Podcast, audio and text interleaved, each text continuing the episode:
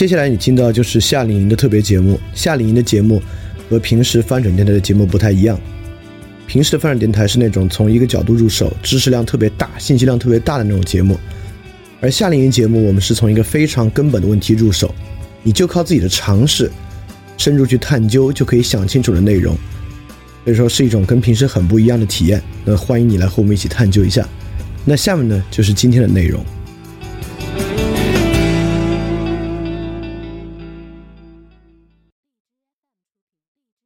我们接开始讲今天，我就不多说了。然后我们把剩下部分都说完。说完之后呢，你就大概能知道为什么塔勒布什么塔勒布，为什么熊彼特不把这篇文章发表了？因为这篇文章提出了问题，没有提出答案。但对于问问题本身的推进呢，熊彼特也给出了非常非常非常好的一些方法。但中间段会稍微有点啰嗦一点，这是个问题。所以我们就一点点来说。好，我们从头开始啊。而且你会发现，其实最开始那个人把那 appendix 提到最后，其实不是特别合适啊。如果没有读那个 appendix 里面某些词汇，根本就不知道什么意思。那个词汇还不能用它最寻常的意思去理解。好，我们说，Let us take a look at the paintings of the homogeneous cultural system demarcated in space and time. Consider, for example, the painting of the Florentine 13th century. We then face an imprinted form Whose inner logic can be recognized as a distinct whole, which is remarkably stable。意思是说呢，我觉得这个地方，熊彼特，啊，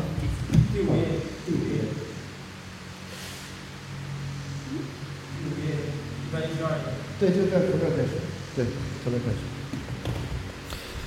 这地方熊彼特找到一个特别好的切入点，他是说，当我们看十三世纪佛罗伦萨的画的时候。我们会发现一种 imprinted form，就是一种复制式的方式。这个方式呢，你能在所有其画作中看出那统一的风格，但是又是不同的画，而且这种风格本身是非常统一的。为什么这个例子跟熊彼特要讲的那个发展有很大的关系呢？来看下一段，我们接着一起说。Florentine paintings of 15th century also show such an imprinted form. Even today, it is not hard to draw a Madonna that anyone could identify as a typical 15th century painting. However, this copy would be different in printed form than that of the original. How do we explain such changes? 意思是说，十五世纪的佛罗伦萨画依然有同样的特征，就是无数的人在用同样的方式画，但是你又知道它是不一样的。也就是说，他的意思是说， 如果今天有人画一个这个 Madonna，就是那个圣母像，你就能能够认出来它是十五世纪的风格，但是又和原来那个不一样。因此，熊彼特在说一个比较重要的差异，意思是说，画跟画之间既然这么不同，但是形式的相同在什么地方？我们可以想啊，画跟画之间形式的相同和内容的不同。确实和今天安卓手机形式和内容的相同是有很大区别的。比如今天的全面屏安卓手机，其实从各个角度来看呢，都比较类似。上一代手机跟下一代手机的延续关系是能看出明显的延续和继承关系的。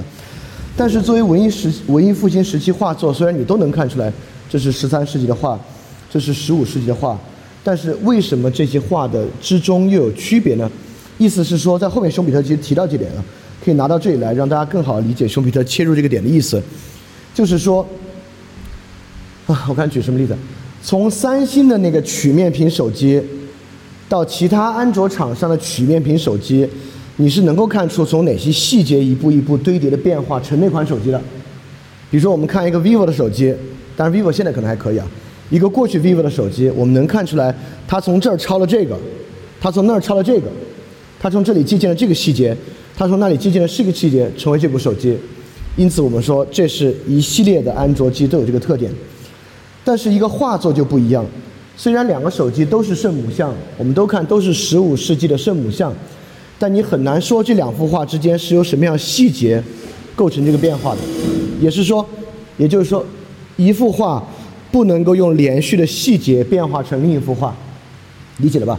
这就是两个东西差异所在。”对于我们刚才举那个 vivo 手机的例子，你能看到一部手机在哪些连续的细节变化上形成了另一部手机，而虽然都属于十五世纪的圣母像，一个和另一个就不是由这些连续的细节变化形成的。而熊彼特要发现的这个创造创新行为的核心呢，就是要找这个东西该怎么去解释。不是，他那个不是一个背背后的一套逻逻辑吗？是什么一个背后的一套逻辑？就是就是你说的是安卓手机，它可以看这个延续性，对这个这个是看不到延续性，对，但是但是实际上但是那个你的那个目的就是说找那个出变的那个欠出变的那个。对，找 change 的原因。对，但是但是你刚刚的那个重点是放在了这个他为什么形式不同，但是可以看出他们是这不就是 development 这个词的本意吗？这个词本身代表了某种，肯定是相同，你才能说得上发展，对吧？不然就是另外新的东西了，对吧？发展的意思就是指在某些东西变化的情况之下，你能识别出它依然是那个对象，这种变化不是那么不是那么什么？非连续的。哦，非连续的决定另外一回事了。也有的发展可以是连续性的发展，比如说数量的发展。我过去一个月赚两千块钱，然后老板说每个月给你的工资上涨百分之二，一步一步一步，我现在赚三赚三十多块钱，这是个连续性的发展，对吧？也可以是熊彼特指的这种发展，它更多指的是那种非连续性。没事，我们接着往下看啊。那么熊彼特就用这个例子来引入，从这个例子上呢，熊彼特恰恰是要去洞察艺术家为什么按照相同的风格作画能做出如此不同的画这个原因。虽然我刚才画里面在强调相同风格，但熊彼特实际上要描述的是大家都在相同风格下作画，为什么能画出不同？所以最后，如果你们看这个书，他提到 artistic creation，那个我们一会儿去说。好，真的会有不同。你总你总看过拉斐尔的圣母像吧？就椅子后面那个，你也看过达芬奇一些画吧？就是他能够通过细节的变换变成那幅画吗？它就跟 vivo 手机和某个三星手机的区别就大多了吧？他说，他他们举了一个例子说，你可今天是不是呃，今天我们在画幅，对，今天你也可以能画出十五世纪风格圣母像，但其实跟它是很不一样的。也就是说，你没有在照抄那个画，你依然延续了其风格，但做出了完全不一样的东西。没事，接着往下，下面会阐述的更清楚的，这个没关系。但是打断我问也没问题。好，他就说该怎么去做了，但是说怎么去不做的三个。Begin by taking the following steps. Do not explain change as progress or regress. Stop any value judgment regarding the change that has taken place. Do not interpret change solely on the basis of theory. Stop interpret, interpreting change from a line of development that has not been derived in an empirical way. And uh, avoid the assumption of uncreated and unchangeable structures. Then, it is almost inevitable to operate along the line of causal or teleological explanation of a development. 这里在重申 appendix 里面的三点，有哪三个方式是不去做的呢？第一，不是从过程的角度去描述它。什么叫过程的角度？这里我就是觉得把这 appendix 挪到后面不妥的地方，因为你只有看了 appendix，你才知道 appendix 里面提到两个过程，在这里面熊彼特都没有区分，都用 pro progress。其中这两个过程，第一个过程我给你找找啊。第一个呢是熊彼特在在这里，在他最开始说到创造和这个 development，他说，This insight was not established a priori, but gradually emerged in the process。就这里是很重要的一个 process，后面经常用到，指的是发展是一个过程的普遍性，而不是一种鲜艳的普遍性。这个 process，这个来自这个 mental apparatus 的这个 process 是熊彼特经常讲的。另外一个 process 在什么地方呢？Let me find it for you。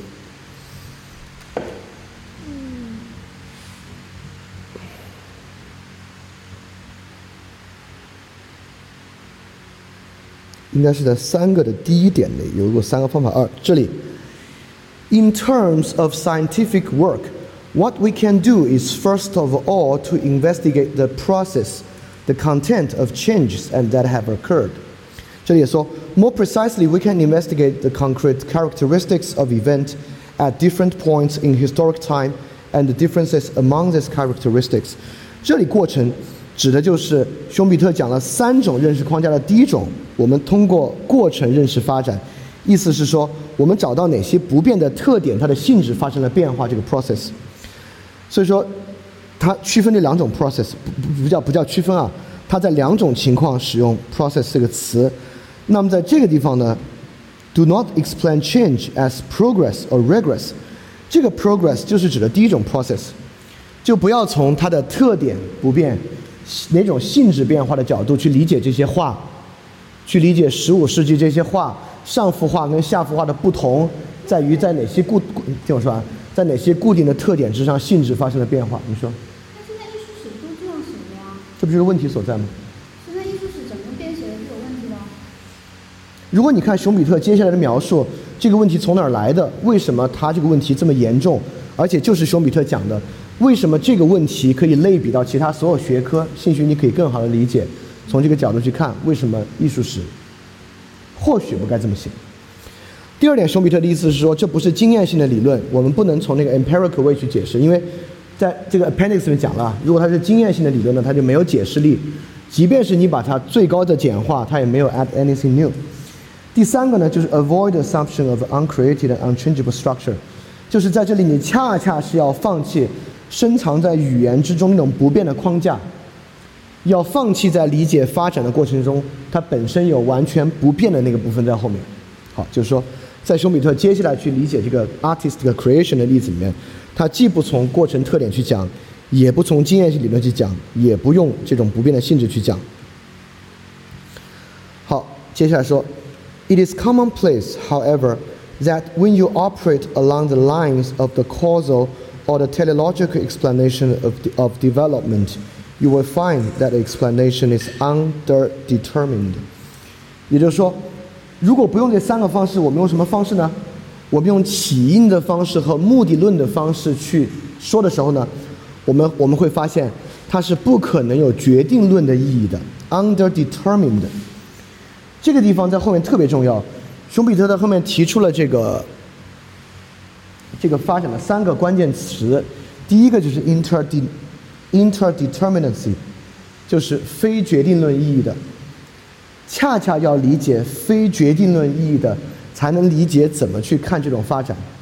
熊彼特在后面详细的讲了为什么数学跟传统经济学是决定论意义的，而在这里必须认识到它的非决定论意义。所以，相当于在这里，熊彼特先把这个问题提出来了，还没有说为什么，也没有说为怎么好，也没有说决定论的有什么坏。但是在这里，熊彼特提出来了他的第一个首要的原则，最重要的。就是熊彼特所采用这个方式呢，是非决定论意义的。嗯，什么？Underdetermined，你觉得什么意思？对，多重理解的意思就是非决定论的嘛。非决定论的意思就是你可以用单一路径往前或往后走的意思。正是因为它 under，你看，underdetermined 明显是一个中文的翻译，翻译成它可多重理解的。determined 是决定的。underdetermined，对吧？当然，你可以用中文把它意译成用多种方式可以理解的。OK，你你你看，interdeterminacy 也是把 determine 用 inter 交叉的多重的去解释啊，你还是要从这个历史上解释的。好，我们再看下一句啊。No list of identifiable environmental elements will suffice to clearly determine how a particular change actually took place. Rather, 好重要了，artistic creation at most would probably call it could have turned out in a different way. 也就是说，为什么不用决定论的呢？首先，第一点，为什么不用决定论？在环境要素中，我们确实不可能找到任何的要素 能够完全的去解释变化是如何发生的。也就是说，环境变化是不可还原的，这么说吧。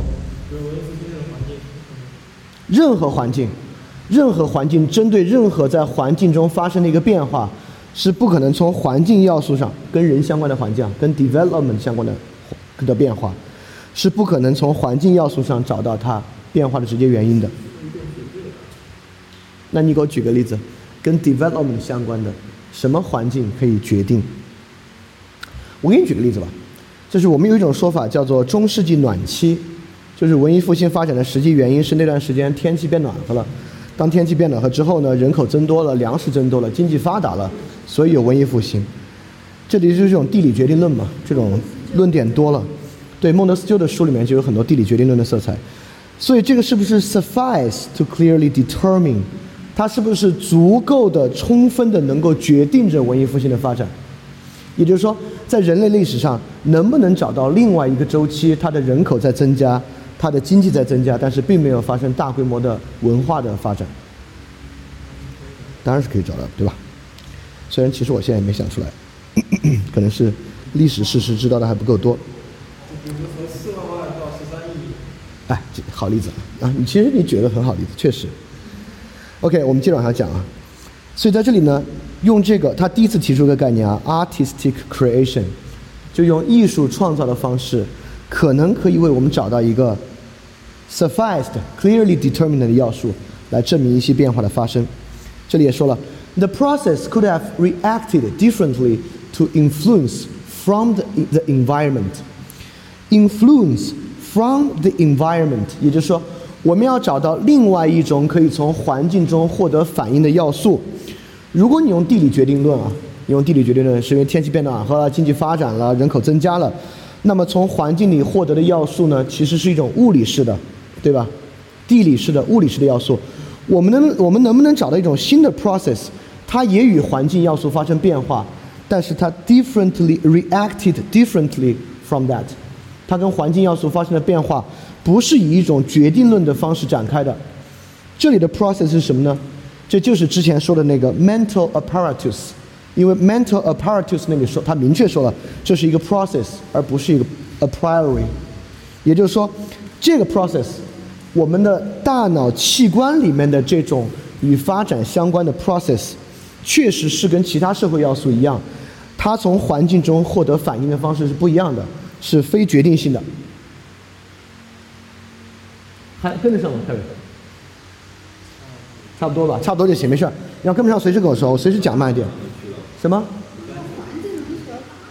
因为最开始在第一 process 用的两个方法，一个就是好，let's get back to it，没关系，你有问题就问，特别好，我们就回到那方再说一下。你看最开始说 this inside 是昨天的部分，this 呃我就不我就不说把英文说一遍，我把英文说一遍了，意思是说我们现在要洞察的这种发展。并不是来源于人的鲜艳，而是从一个过程里涌现出来的。这个过程在什么框架里面呢？就是在我们 mental apparatus，就是我们大脑的框架之中，是一种我们对于问题的普遍性的过程。所以在这个地方，舒米特又提到过程，就是呃，找到今天的部分。Apparatus 是拉丁文，是要寻找没有被范畴整理过的那个。这两回事儿，两回事儿，就是没有被范畴整理过是鲜艳里面其他部分，这里指的是这个过程，所以不还不是鲜艳那些话。所以为什么这里一定要扯到大脑呢？在后面，熊彼特还在后面提到了这个 mental apparatus，到那个地方我们可以再把这个问题更明确的提出来，我已经记下了，到那地方我会再把它说一遍的。所以这个意思是说呢，为什么我们不用环境要素去说它？而要用 artistic creation 去说它，就是 artistic creation，这么说吧，一定是跟人相关的，对吧？首先跟人相关的，其次，如果你有科学精神的话，artist creation，如果有一类人都具有这样的想法的话，它一定跟人的这个器官相关嘛。熊彼特在这里没有很强烈的这个神经科学还原论的色彩啊，只是他一定要说是一个 mental 的现象。所以说，这么说吧，如果你觉得大脑器官太物理了。你也可以把它说成一个意识器官，意识部分，嗯，意识的固定部分。好，我们接着说啊。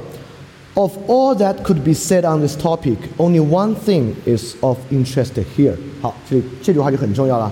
为什么这条重要呢？因为他说，在所有的话题里面，只有这一个是 of interest 最感兴趣的，是他最想说的。The appearance of the novelty as such always give rise to indeterminacy。这两个关键词，novelty give rise to indeterminacy，就是熊彼特在这个文章里面谈的最多的两个部分。novelty 我们不如说就是一种新颖性，放飞了。新颖性吧，创新的已经在说那个行为了。novelty 本身你还是可以说它是一种感觉，novel 一种感觉，也就是说这个 artistic creation 就是这种新颖性随之而来带来的非决定性、不确定性、非决定性。熊彼特要找的创造创新，就是从人的新颖性之中带来的这种非决定论 （indeterminacy）。你说？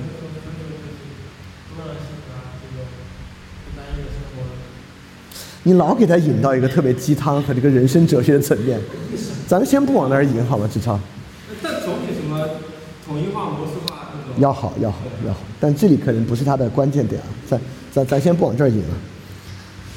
我们接着说，OK，这里熊彼特已经点出了为什么不那么做，为什么要提 artist creation，和这里面引出来整个这篇文章要说的重心了，就是这个 novelty give rise to indeterminacy。当然非常可惜啊，我得先说，在这个文章后面的部分，熊彼特把问题出在哪里很明显的指出来了，但到底该怎么理解 novelty give rise to indeterminacy？这个 novelty 到底到底是什么，或者一个人到底怎么拥有这个 novelty，其实也没有给出任何答案。N O V E L L T Y，对，novel novelty。好，我们接着说啊。The reason why precisely this kind of indeterminacy must be accepted in, is not because artistic creation and its meaning belong to a different world than that of the identifiable environmental element. 也就是说，这里为什么要提这种非确定性呢？这个非确定性不是针对艺术家能够带来一个什么样的新世界，而就是针对现在这个环境里面的可识别要素的。从现在这个环境的 identifiable environmental element 里面，是这个非决定论是针对他讲的。因为之前熊彼特不是提到了新世界、新世界的东西吗？就这里还不是说新世界，是说现在。我们接着说啊。Neither is it because artistic creation is unrelated to this environmental element, inferring artistic contents from change in wealth or shift in the social structure would not be a high point of material, materialist ignorance, nor should we allow us to take comfort in an unjustified, unscientific belief in determination, while nursing the idea that our poor understanding is the only reason why such determination has not yet be revealed。就这两句，他否定了两个东西，neither nor。第一个呢，就是说 不确定性这种不确定性的来源，既不是也不是，既不是什么呢？既不是环境要素，因为其唯物论的原因，其物质性的原因，其中不能容纳这种艺术创造，也不是因为什么呢？也不是因为我们的认识能力不足，既非环境要素不能与 artistic creation 容纳，就这两东西，就是既不是可能在伽利略第一性质、第二性质区分嘛，这么理解哈？既不是因为它们不可容纳，也不是因为我们的认识能力不足才带来这个东西的。他言下之意就是说，这玩意儿是根深蒂固的，它绝不能因为我们找到了一个方式，把 artistic creation 或者 artistic content 转化成了某个社会结构的要素，变得可理解，也绝不能够因为我们的 understanding 增加了，因此我们就理解了这个东西了。它是不能被这么转化，也绝不能够因为认识能力的增加被我们理解的。接他接下来立即说。Indeterminacy must be accepted even though, objectively speaking, determination nes- necessarily always exists. Imagine that artistic creation and its meaning belonged to an entirely different world than that of the entire environmental element。也就是说，即便在决定论 determination 总是存在的情况之下，这种非决定性的要素依然必须被我们接受。为什么呢？他回到原来那个要素了，要去看，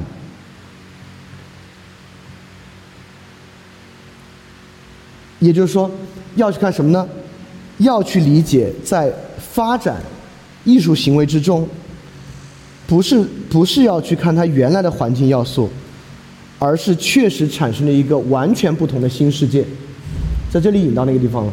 也就是说，正是因为这个 entirely different world，这个完全不同的新世界的存在，假设它的存在，才让我们在很多情况需要决定论的情况之下，在研究发展的问题的时候，必须接受非决定论，而且不接受非决定论能够在刚才两个情况下被调和。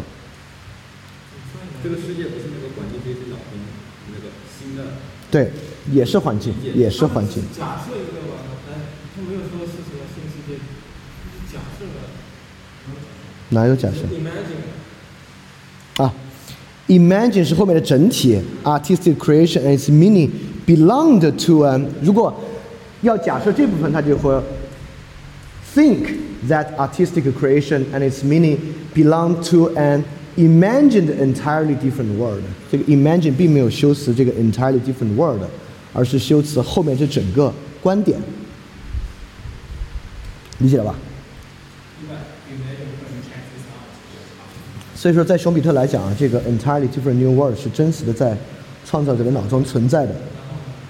啊，然后接着说啊 ，even that would not stop us from developing theory that established a causal relation between elements of the social millennia and artistic content, at least not if the form and the norms of the latter would always remain the same. 也就是说，即便我们还用那套老方法，我们还是忍不住从社会现实去发现、去理解艺术家的这些内容。我们还是忍不住去说， 艺术家这种新的创造，它是来源于社会的这样和社会的那样。如果我们真的意识到这种非决定性的存在和这个新世界的存在呢，这种艺术家，那刚才为什么一定要说这一点呢？呃，这里面熊彼特有好多可能比较啰嗦的地方，我就说快一点。但这点我觉得还比较重要，就是为什么要说，即使我们忍不住从社会现实出发，还是可以有新的内涵。这个 Brian Arthur 有一本书叫《技术的本质》，这个技术的本质基本上就是从社会现实出发，说明技术怎么发展的。这里面一个最核心的，也其实很符合我们的直觉，就是技术的发展就是在某种动机的催促之下，A 技术加 B 技术两种细节技术共同生成一套新技术，大概是这样。就如果你从这个角度理解呢，这个技术的本质和技术发展就变得特别没劲，就变成一种杂交过程，在某种社会社会现实推动之下杂交的过程。也就是说，对，就如果你真的带有这样的视角，即便用同样的社会学分析方式去研究技术，你也会得到新的东西，something like that。OK，所以所以这里我多说了几句。OK，我们接着说，We could then explain the changes that were still possible within the limits of our theory as adaptations to changes. For instance, changes of objective social facts and find proposition describing these adaptations.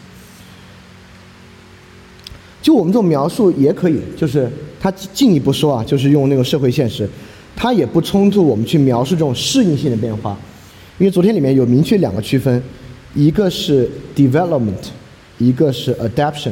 就 adaption 这种适应性的东西是不具有那种断裂性的，也就是说，我们依然可以用这个来描述适应性的变化，这方法是没问题的。好，这句话就不多说了。继续往下，This is possible even if the causal relation themselves resist the vertical perception and for the reason will always remain unknown。这个 w o r s t e n h a n d 是一个德文词，这个词的意思就是，对，还不是理解。你要说是理解的话，这里这种原因性的东西去抵制这个理解，这有啥可抵制的？就抵制这个理解，抵制什么呢？是指抵制在社会学意义上的理解。德国人的社会学啊，说白了，抵制其在马克思韦伯那个意义上的理解。就当这个熊彼特说很多德文词的时候，说的就是他在德国语境里面那个意思。这话是啥意思呢？就是如果我们在用社会现实，还是那个东西啊，我们还是用社会现实、社会要素的方要素的方式去描述发展，即便这种描述发展的方式不采用马克思韦伯那种对社会学的理解，就是建立在新教伦理框架之下会社会学的理解方式，will always remain unknown。意思是说是好的，这是好的，好在哪里呢？其实言下之意是说，熊彼特这个方式和这种哲学社会学是相冲突的，因为在马克思韦伯的那种 r o s t hand 里面，这种新颖性和创造性已经被解释出来了，已经被解释成某种新教伦理了，在熊彼特这里依然可以沿用社会分析的框架。并且不会让那个东西被凝固下来，不会让那种 indeterminacy 消失掉。意思是说，在马克思韦伯的方式里面，这种非决定论的性质被消失了。他提出了某种决定论的理解方式，它是被新教伦理所决定的，至少在那本书的框架里边。意思是说，熊彼特的方法与社会分析方式不冲突，与其他的韦韦博式的方式不同，他依然让那种。非决定性的东西存留存下来了。但是韦伯他自己说，他自己说是阐释性的，不是实证的，但这也是算。但韦伯的阐释，至少韦伯的阐释是一种决定论式的阐释，带有决定论性质的阐释吧。所以它是归结，我记得是归结为四个那个理性的。那不是，那是另外的东西，那是社会科呃，那是那个经济与社会里边的。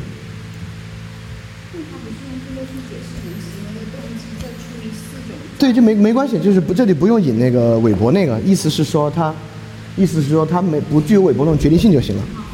而且接着说啊 ，In developing theory in this way, we would not in any way be in a worse situation than the one we always find ourselves in considering considering the domain of physical activity, where a first-hand perception is impossible indeed。这句话比较简单，意思是说。如果我们按这个方式来发展我们的这个理论的话，它也不会进入到那种更糟糕的状态。就像用物理的方式解释这个状态， 就是这种连韦伯这种方法都不可能存在。昨天说了，这就是那种进化论的唯物论的方法，因为在进化论唯物论的方法里面，这种 argument 根本就不会有。如果你们还记得昨天的话，如果用一种纯粹唯物论的方式，这些话题本身都不会存在。所以说，采用这种意识到非决定性的 artist creation 的方式，即便与社会要素分析相结合，都能够避免韦伯的问题，避免唯物论的问题。好，而且这里还说，however that does not prevent us from linking one class of changes to another class. In particular cases, this might be impossible. But only the exper experiment can show whether this is really so。就说用这个方式， 还是回答那个 appendix 里面的问题，它还没有出现那个问题。什么问题呢？就在某些学科领域之中，它只能用于解释这个特定 science 的问题，而不能解释那个特定 science 的问题，它不通。昨天有提到这个对吧？我给你们看一下，昨天提到的是。对，particular science 那个部分，我给你找一下啊。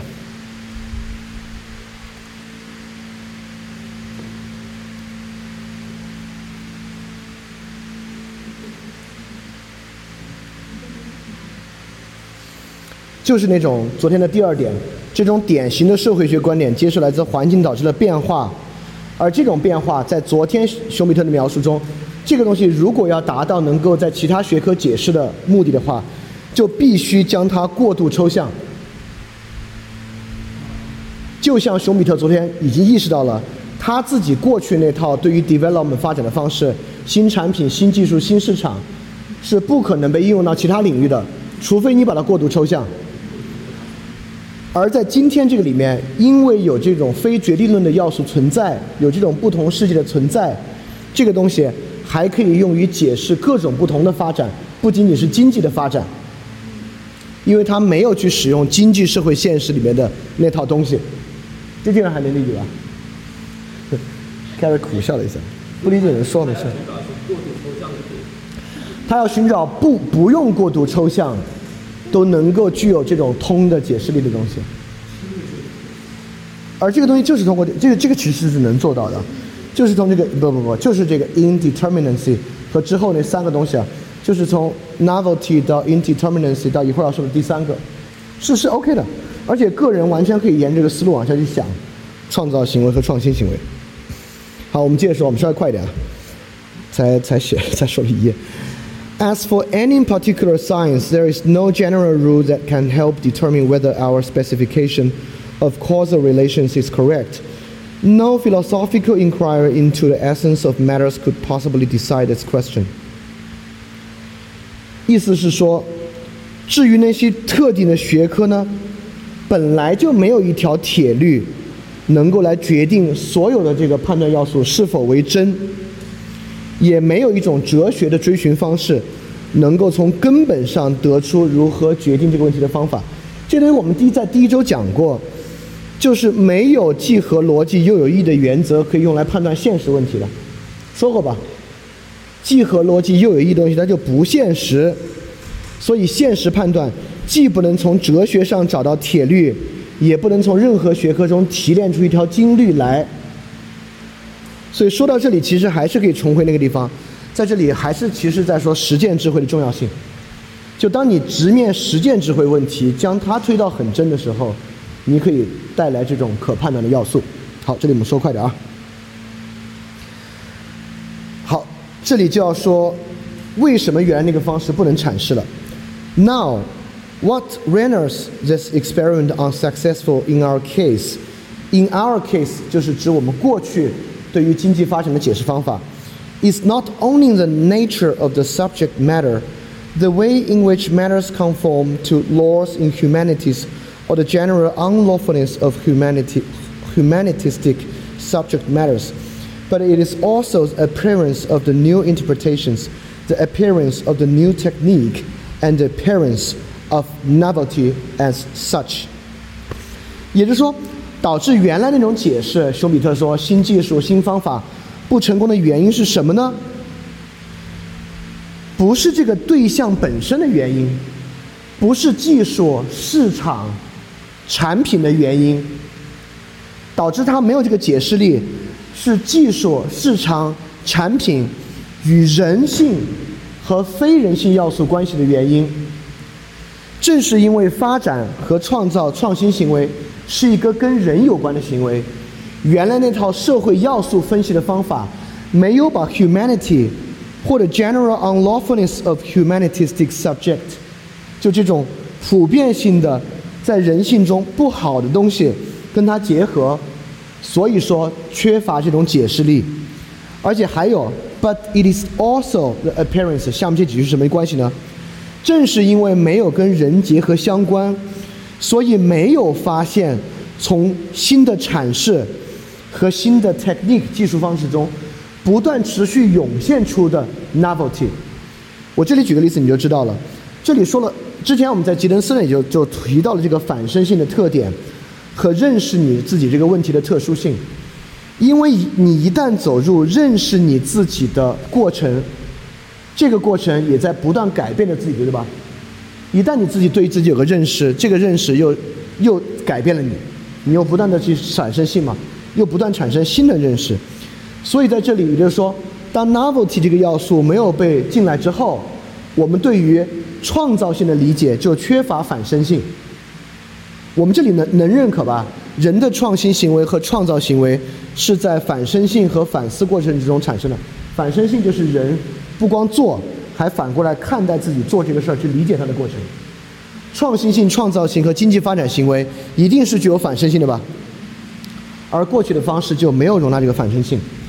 这里反身性很重要的就是不断的涌现这种 novelty。所以，一个艺术家在创作过程中，绝对不是就一个新世界，而是在他的创作过程中，这个新世界还在不断的变成各种各样的新世界的过程。好，这里就提出到对这个 novelty 的理解了。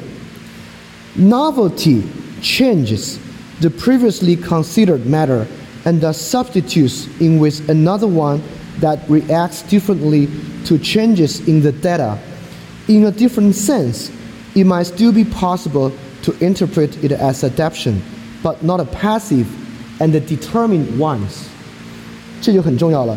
这里面基本上说了有意识演化跟无意识演化的区别， 尤其是 still be possible to interpret as adaption but not a passive and deter and determined one. 也就是说，这个 novelty 到底是啥呢？它依然是来源于你对过去、来源过去的一个 consider matter and substitute and data。新颖性来源于对过去同样的对象、同样的事、同样的数据、同样的要素，in a different sense。呃，一个就是后面这个说的，就是 novelty changes the previous，就是还是那些东西，就来源于你对它理解的完全不同。当你对它的理解完全不同的时候，虽然面对过去同样的要素，它依然是不一样的。这个东西还可以被用于适应，适应也具有这个特征。所以说，如果这里面非要提取出新颖性这个 novelty 的两个最核心的要素，第一个就是它一定是主动的，第二个呢，就是它是非决定论的。这个非决定论指的还不是这个事儿本身哦，这个非决定论的性质还取决于那个本身，还取决于那个人本身。也就是说，当艺术家要创作的时候，他是以非决定的心态在进行创作的，而不是以决定的心态在进行创作的。所以，艺术创作跟流水线工人做的事情就非常非常的不同了。也就是流水线工人，他精确的知道自己的每个行为要什么样。而我们听过很多艺术家创作的故事，不管是文学还是绘画，在创作的过程之中，我们甚至听过那样的话：画画画写小说的过程，他会认为写着写着就不是我在写了，是以前的情节和什么在推动着我写，或怎么怎么样这些东西。也就是说，他一定是以非决定论的态度在看这个本身的。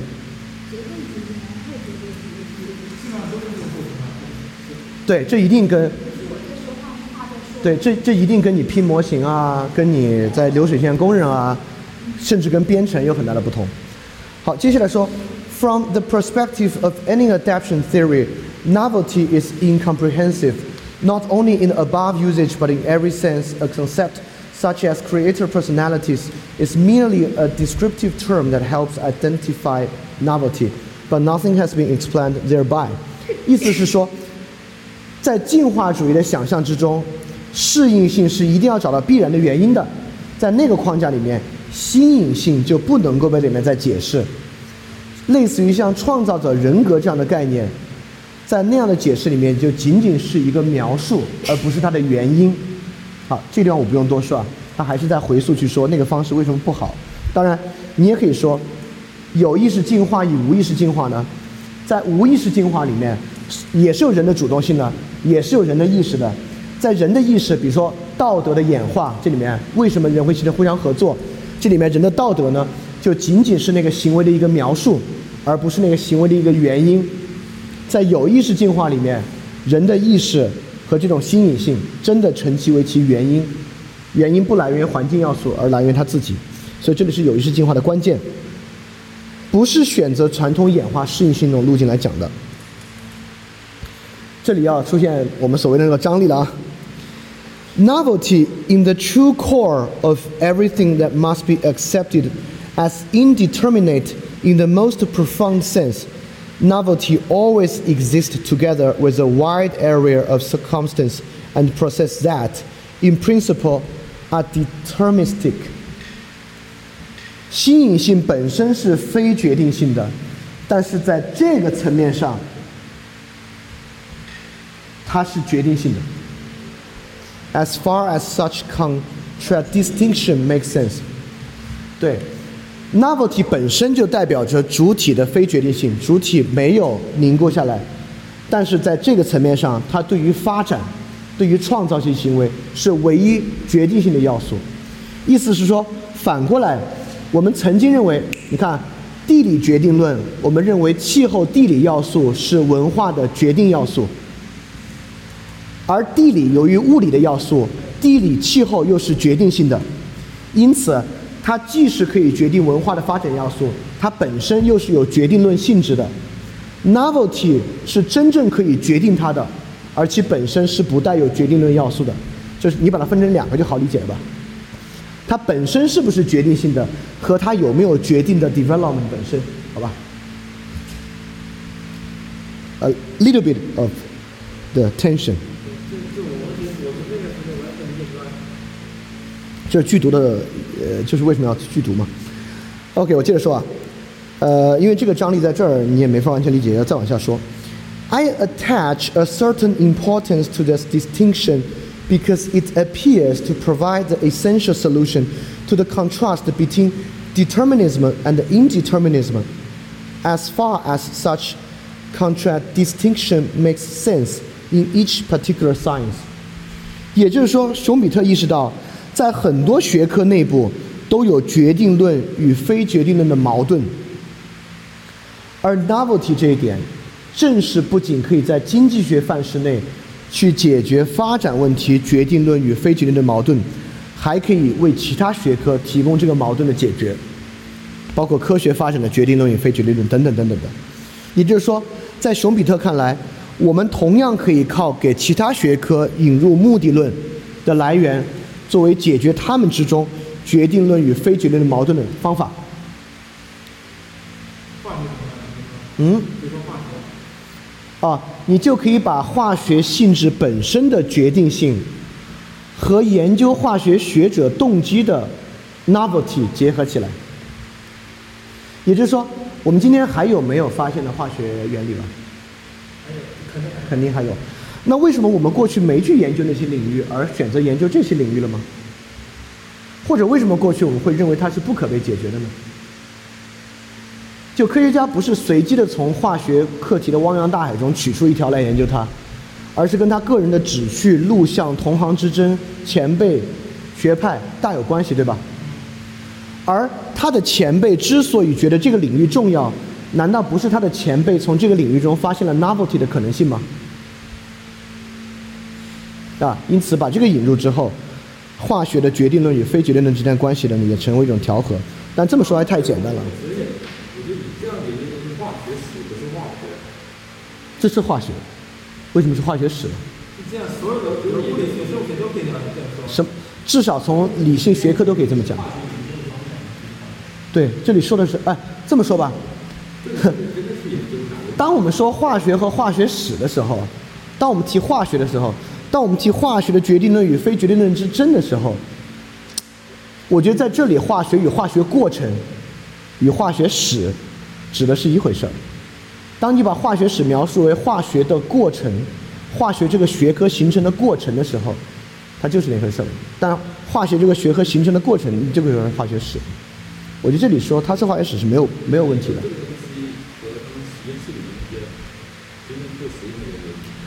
实验室里面真正做实验的人就置身于化学过程之中，他要意识不到这一点，他就没有真正的意识到他的行为在干嘛。他的行为不是在探究化学真理，他的行为是在化学过程之中做化学发现，对吧？是这个意思。就是，我可没说他们是民工和苦力啊，完全没有往这方面去讲。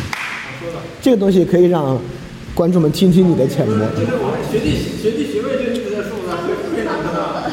OK OK，来我们接着说啊，因为很长，所以我我我我 take the take the time。我们接着说啊，Of course, this does not concern the many problems of determination that the technique of each science has to face, even in its most determinate field, such as, for example, the case of bilateral monopoly in economics. Neither does the distinction between determinism and indeterminism concern any question regarding the concept of the real obser- observable object. 呃，也就是说呢，这样对于决定论与非决定论的调和，绝对不是要去调和它们里面纯粹理论的决定意义之争， 它这里举的意义是对称性的、 对称性的垄断，因为对称性垄断是马歇尔均衡里面的一个，你要么均衡是自由市场，要么形成垄断，在一种很特定的特殊情况之下，会形成对称性垄断。这个市场上最后留下两个垄断企业，但他们形成了完全势均力敌的情况。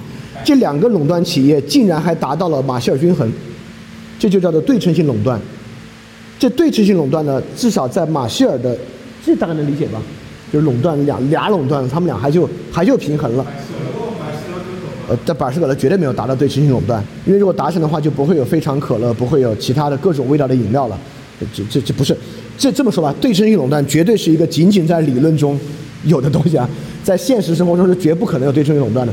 熊彼特恰恰是说，因为他怕别人觉得哦，那对于这种这种理纯粹理论意义上的决定性和非决定性，是不是也可以用 novelty 来调和？那不是，这里调和的仅仅是 concept of the real observable object，调和的就是唯一跟真有关的东西。跟真有关的决定论与非决定论可以调和。好，这是我们接往是吧？这里没那么重要，或者比较好理解。好，这个休米特开始进入相当长的一段比较啰嗦的一段了。当然，我认为啰嗦的原因也很可能因为我没有读出去争议。如果有一句话话我说这句话我觉得没有那么大的深意，我们就往下。你也可以说，哎，婷婷，这句话我觉得有一个意思，你没有理解到，你也可以提出来。对，他直接用了 real 这个词，observable 可观察的、现实的东西，就是我们在第一周的三个人类理解世界的形式里面的 real 就是那个东西，直观的。好，我们接着啊，note that changes of the environment nevertheless often remain as causes of or condition. No investigation or historical phenomena can dispense with such environmental changes。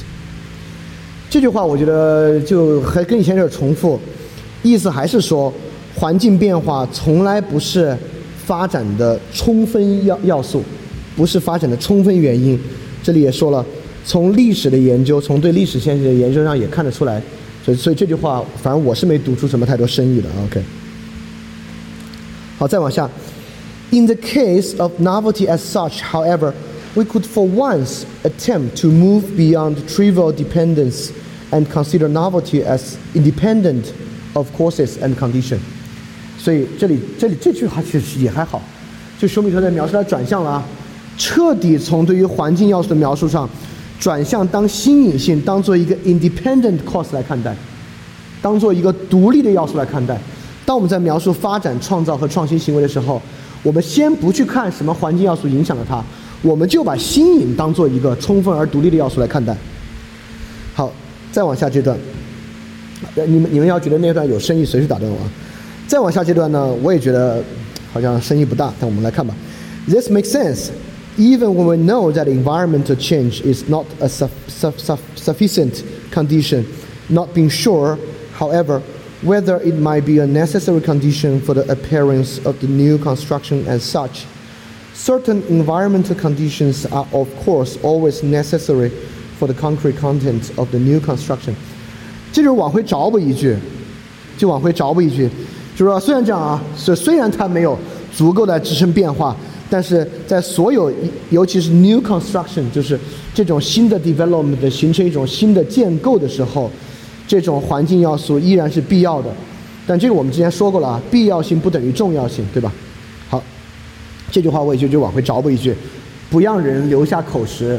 哎，你说梅特，你说这个都能成为独立要素有看待，但是你看我们建这这工厂建起来之后，很多建起来又没有环境要素，不能吗？就说明他就找补这么一句。接下来引回到绘画，引回到他最开始举的那个绘画的话题。It seems obvious to justify this move beyond trivial dependence.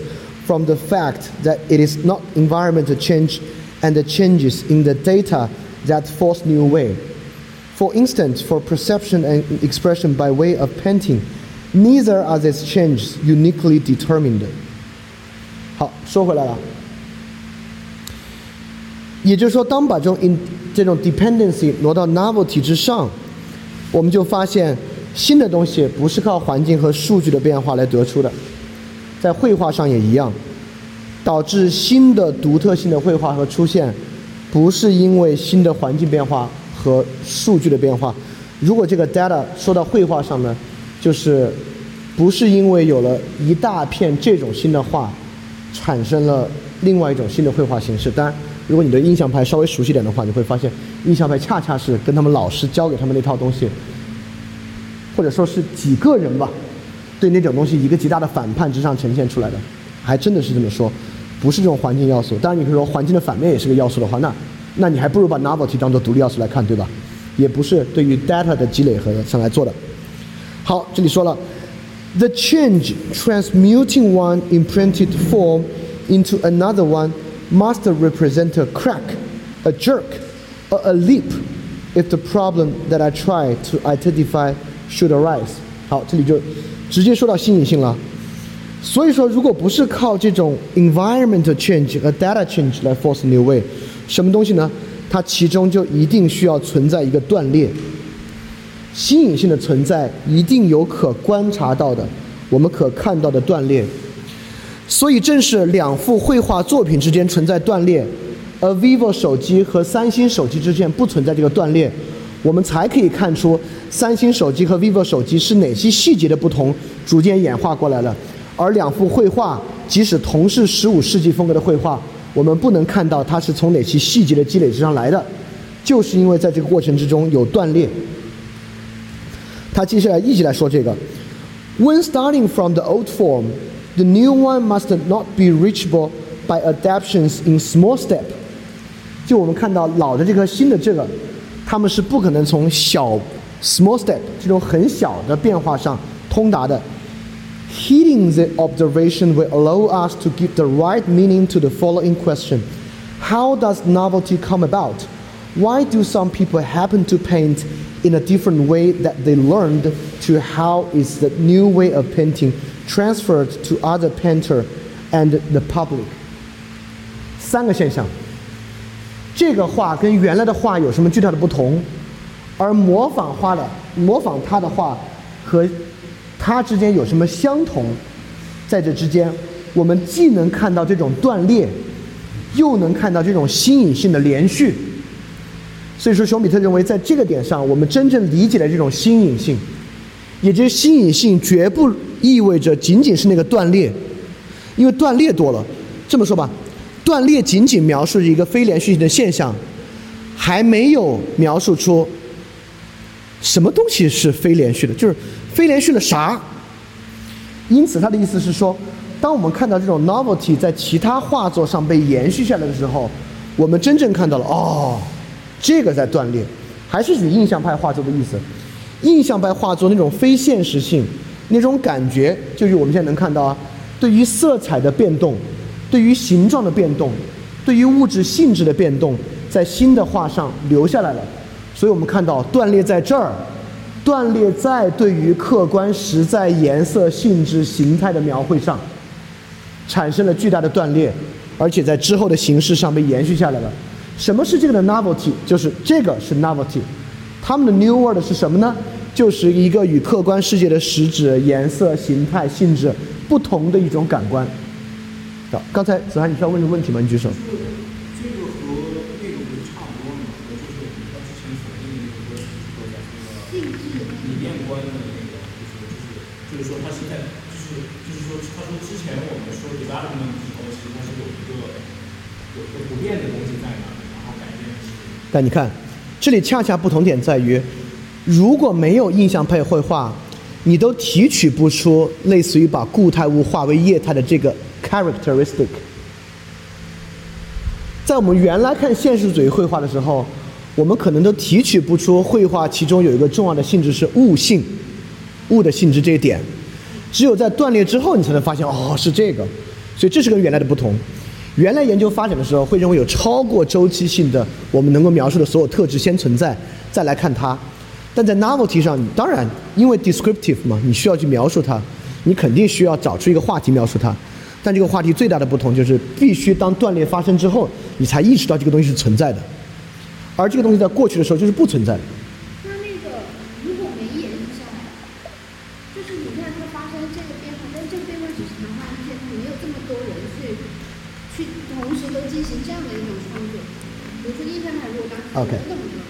我懂你的意思。但在这个地方，熊彼特还没有说延续性与 novelty 的关系。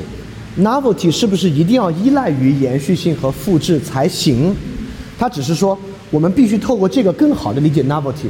断裂指的不是最开始那个 crack，指的是具体 crack 的什么东西。就 novelty 是有实质的，这么说吧。novelty 创新创造本身不是那个突变，而是那个突变的东西在那儿，这很重要啊。如果 novelty 本身仅仅是某种突变的话，它就与生物学意义上的 mutation 就没区别了，它就变成了生物学意义上一种随机性的突变。恰恰 novelty 是创作者本人知晓的，是他的意识，是他的目的。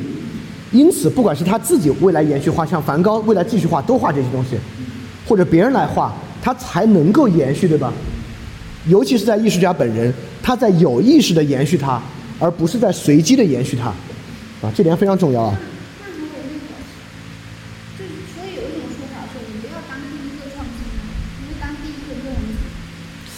这里还没有引到这上面来，我觉得还不是这个意思。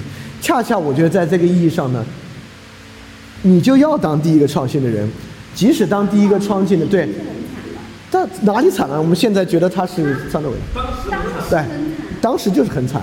你看你要什么？这是另外一个问题啊。你看你要什么？这这里不不不不涉及熊彼特的这个问题的讨论。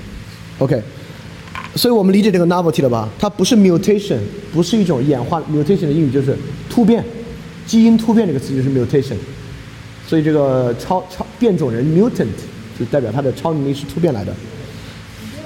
所以说，艺术家不是变种人，艺术家不是在突变中获得某种能力，而是自己想有意识的获得这个能力，他一定会自主把延续下去的。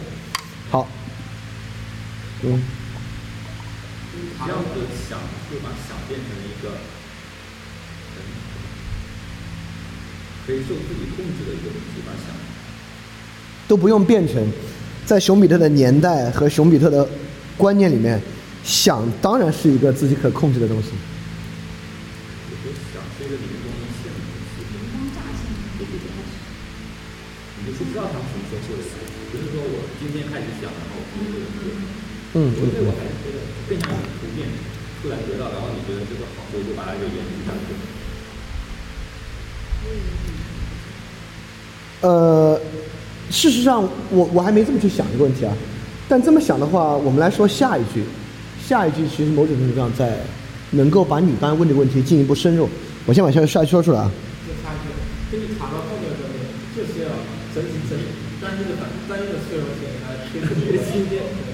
啊，那是刚才说那个问题了，就是就就就就是第一个创造的好不好，这是另外一回事儿。Anyway。What is on one hand the energy, if we may say so, and on the other hand the mechanism of the process? Note, even if contain, contingent factors express themselves through a mechanism, there is no requirement of any concrete external drive of the change.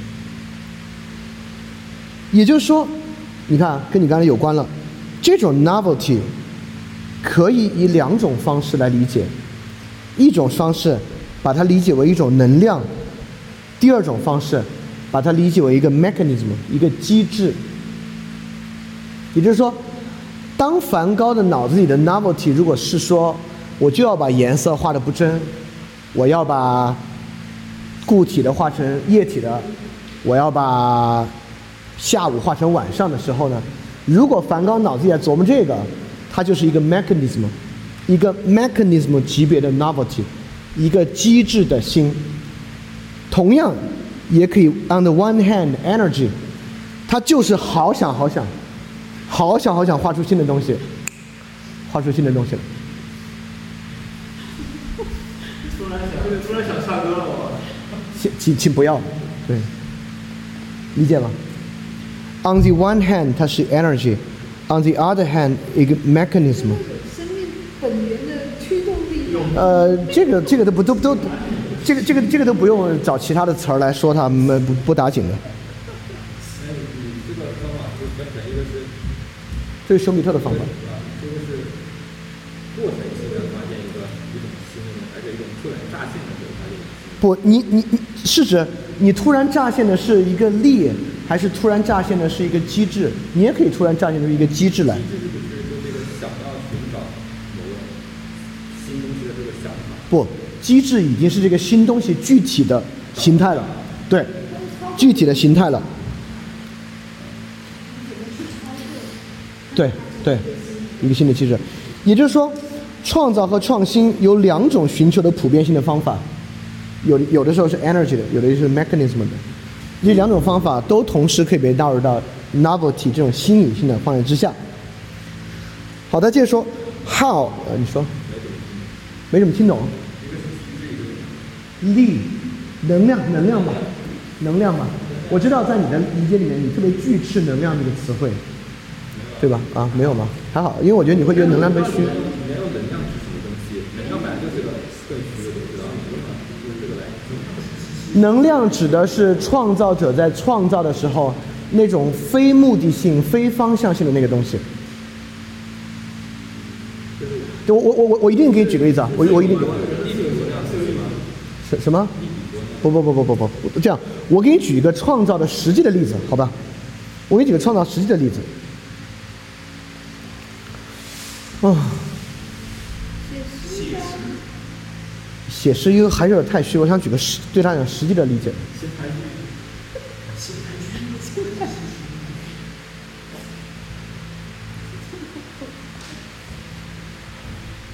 呃，就是就是这个世界上有多少发明创造是在偶然的条件下达成的？然后这是第一句啊，第二句。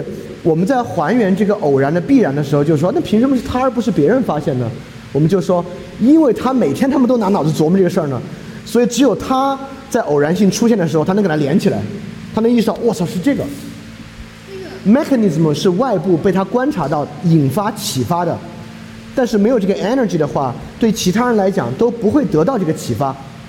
会不会有很多创新来源于外部的启发，而不纯粹是自己脑子里想出来 mechanism 和机制？确实也，我先说啊，确实也有创新来源于纯粹自己脑子里，就是我的聪明才智琢磨出了一个新机制、新方法，对吧？也有一些东西是来自外部启发的，但外部启发为什么启发了你而没启发他呢？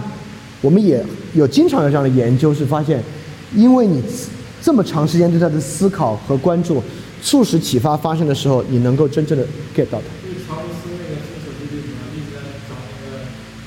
他。OK，对，可可以这么说，OK。对，我摸摸到本环那个人也是。啊？我跟你说，机制是什么？机制，我给你举个例子。不，机制就是，你知道他怎么新，你新到你知道他具体怎么做，可以让他新。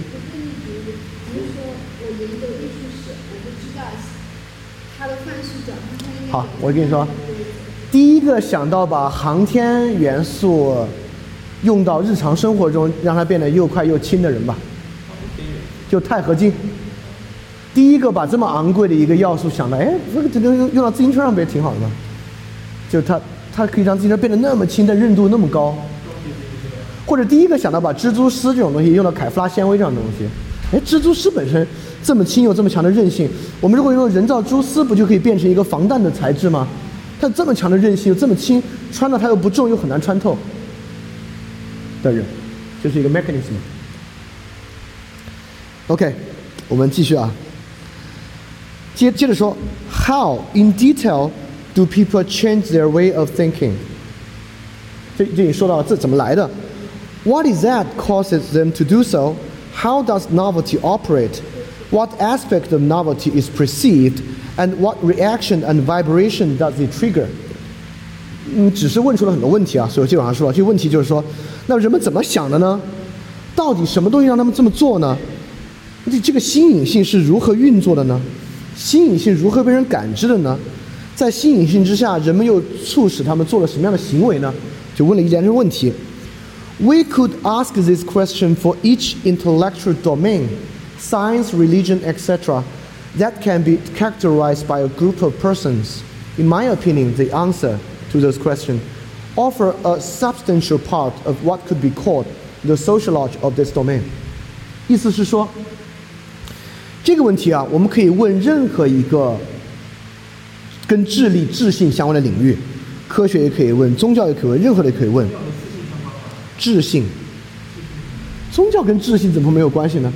宗教又不是一个纯粹启示性的，大多数宗教都有很多说理的要素啊，佛教啊、基督教都有神学嘛，有论辩式的文章。OK，这个是你对宗教的偏见啊。那么在熊彼特的观点里面呢，回答所有这些智性领域到底 novelty 是怎么运作的，实际上是在回答 the sociology of these domains。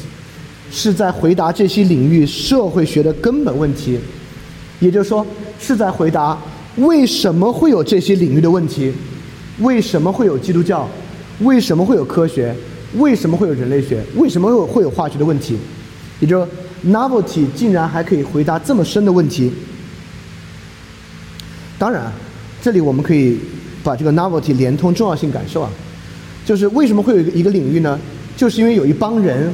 他们有共通的重要性感受，先有一个词有一个重要性感受，这个重要性感受在其他人身上延续下来了，他们有共通这个感受，因此他们把他们称作一个领域，他们把他们做做的事儿称作一个范围，所以说 novelty 也就是说 novelty 本身是一种可传达的 energy 和 mechanism，它如果传达到其他人身上，被其他人理解并认可。那么，拥有这种共同共识的人，不就形成了一个 intellectual domain？他们就形成了这么一个共同体。嗯？智性的领域，这么翻译吧？区域范畴，啊？同质 domain 是一个范围这个词汇，范围，对，一个范围。所以说，回答的新颖性到底怎么运作的呢？也就回答了人类的这些智性范畴是怎么来的这么一个问题，尤其是它怎么发生的，怎么被人 precede，怎么被其他人感知，它又 trigger 什么样其他人的行为的，其实要回答问题。但是我必须再为熊彼特说一个可惜啊，这篇论文没有回答这个问题。就是我觉得熊彼特没有发表的原因，就是这个论文把重要性和问题全部问尽了，但是却没有给出答案。好，我们接着说啊。But we do not intend to answer this question here. Rather, we note the fundamental importance of novel phenomena. Such phenomena are essentially similar in all the so social sciences. We find novel phenomena in the econo economy as in any other social domain, and there is no differences between novelty in the econo economy and elsewhere. 呃，这句话也可以很快的过，所以这个新颖性呢，就是熊彼特讲的透过类比的方式，可以扩散到任何其他地方的一个问题。它既可以解决这个学科的实际的问题，对吧？它可以解决经济学范式转化怎么来的，而对这个东西的东西呢，也可以用类比的方式去解决任何其他学科的问题。这就是时间智慧了，这就是实践智慧了。好，这里熊彼特要说了，接下来熊彼特在回答什么呢？在回答，既然经济学的 novelty 可以通达其他领域，我们就来看看。值不值得从这个角度入手来解决这个心理性的问题？他就说，As usual, however, our vision is sharper in the economic domain than in other domains, because economics is the most quantitative of all science, of all sciences, not just the social science, that is of course taken for granted. 也就是说，他认为经济，熊彼特绝对是经济学霸权主义者。他认为经济学有一个特牛逼的一点，它是所有科学里面最量化的科学。但你会觉得这物理学不会比你量化吗？你下去看它什么叫量化啊？最可量化的一点，而且他说了，of all sciences, not just the social sciences，还不是社会科学啊。你有一说一，你把化学也拿进来，你把物理学也拿进来，你把生物学也拿进来，经济学是最可量化的切入这个问题的。好，接着说，the processes。described by mechan mechanics can be mechanics. Thank you. Mechanics can be can be counted, but they must first be measured. By contrast, there exist fundamental economic phenomena which, according to their very nature, are given as numeric values. These economic phenomena only make sense to the extent that they are numeric values and are related to similar phenomena in a determined numeric relationship. 怎么样？学物理的人和学化学的人有没有意识到经济学的优先性？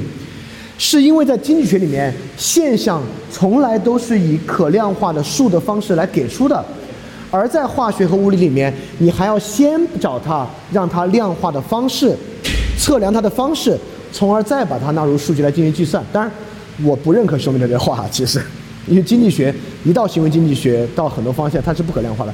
但至少在熊彼特的时代，熊彼特人为什么认为经济学这么牛逼呢？就是因为所有经济现象天然的。就形成一种可算的关系和可交换的数量关系，这个数量关系不像其他学科还会受到测量精度的影响，对吧？经济学其实不太有测量精度影响的，一箱鸭子一箱鸭子，特别是卖一个手机一部手机一部手机，但在和物理和化学很多时候测量精度在根本上影响到可量化性和可计算性。对，所以说经济学在熊彼特来看来呢，就是有这样的优先性。它就最好能以量化的手段切入 novelty 的问题。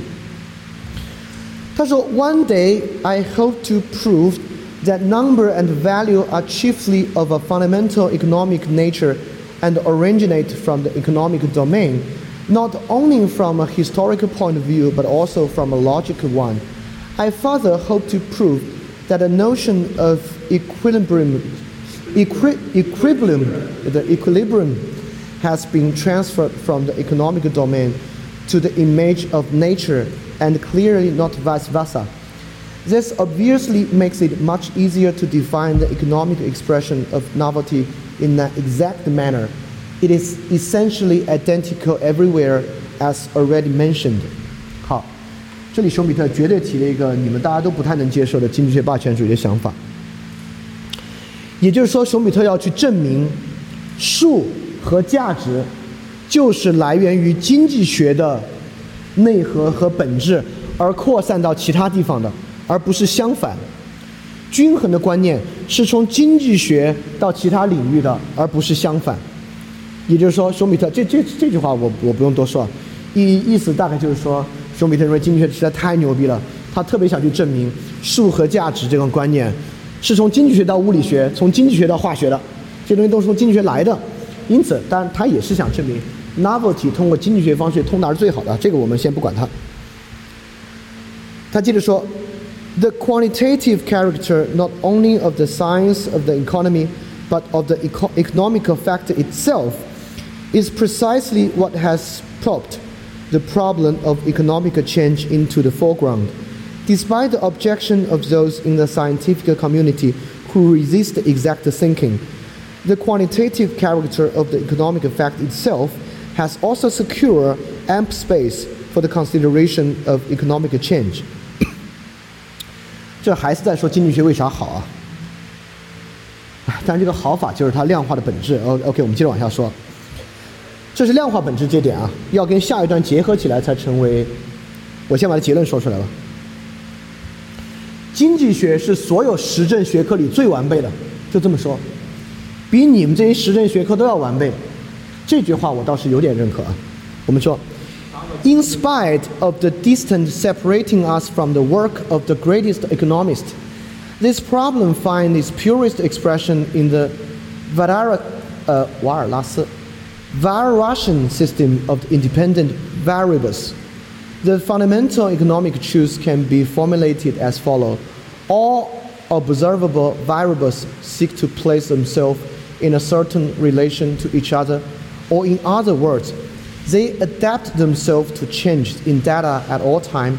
That's hold true with respect to the actual historical facts and as in logical requirements. 好，我这里要说，为什么熊彼特说经济学是最完备的实证学科，而我本身也认可它的原因。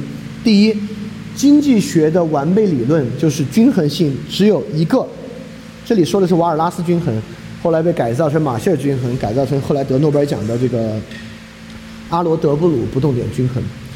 就，呃，我估计不会了。对，这是我对于，啊，这是我鲁莽的觉得数学的边界的问题。就是我觉得那个突破了。这么说，经济学本身就是建立在一个完备的数学关系之上的，就是均衡。这是它第一点牛逼的点啊。其他很多学科还未必有单一完备的数学均衡，对吧？比如说不不是就是数学模式，比如说物理学到现在就不算有吧，至少它至少它有两套，在力学世界的和微观世界的有两套。我不知道你们化学世界的数学解律是什么？哎，会一是依赖它嘛？你们化学一研究到那个分子层这样层面，就就跑到他们那边去了，对吧？经济学是不一样的，经济学真的只有这么一个，而且经济学的任何变量 variables，呃，anyway，这这 anyway，你可以这么想，而且经济学的所有的变量是极其清晰的，在经济学上变量，而且就像我们刚才说的，这些变量不太依赖于观测的精确程度，它就是相当确凿的。所以在这个层面上，熊彼特认为经济学是一个典型的最完备的实证学科，它能够用于我们来理解。要你们接着接受不了，熊彼特这个论文的最后一句话你们更接受不了了。Anyway，我们接着说啊，啊，但是大家要想啊，为什么牛津大学的教育是 PPE，而且 PPE 里面 politics、philosophy、economics 就是政治学、哲学和经济学，而且实际上在牛津大学做 PPE 教育的时候。Economics 是最强烈的，这是这是牛津大学一种培养方案，这是一种跨学科的培养方案，PPE 的人才。就北大有一个原培计划，原培生就是 PPE，就是借鉴牛津的 PPE。牛津也一样，是在三一学院下面挂着的，而三一学院，三一学院不不都是经济学院，是香港那种学院制的，但三一学院总是出经济学大家，比如阿马蒂亚森，就是以前三一学院的院长。就三一学院总是，啊，牛顿是三一学院的吗？圣三一 OK，probably 三一学院是那个英国人搞那个英国国教圣公会的时候搞出来的。Anyway，反正三学院也是个经济学学科，所以 PPE 的核心其实是经济学。北大原培的核心是经济学，所以说，而你们又知道 PPE 和原培就是专门来培养那种最能够解决社会实际问题的人，啊，可以这么说。所以说，他们跟熊彼特的想法一样，经济学是这玩意儿的核心。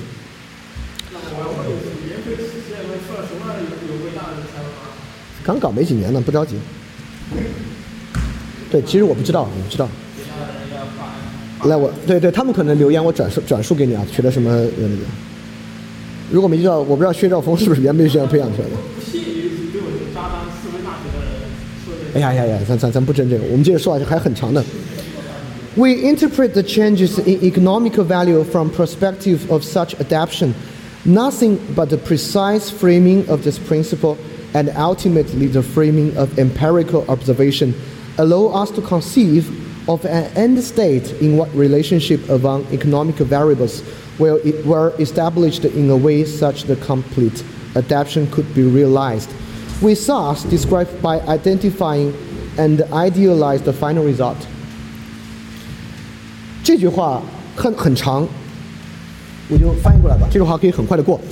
只有从这种数据关系里面，才能找到出一种决定论意义上的关系，对于解释适应性问题和机制是一种最好的方法。对，也就只有这种数据关系，才给你一个 precise framing of the principle。从这里面呢，对于解释适应性和机制是最好的方法。OK，这依然在说怎么好，怎么好，怎么好。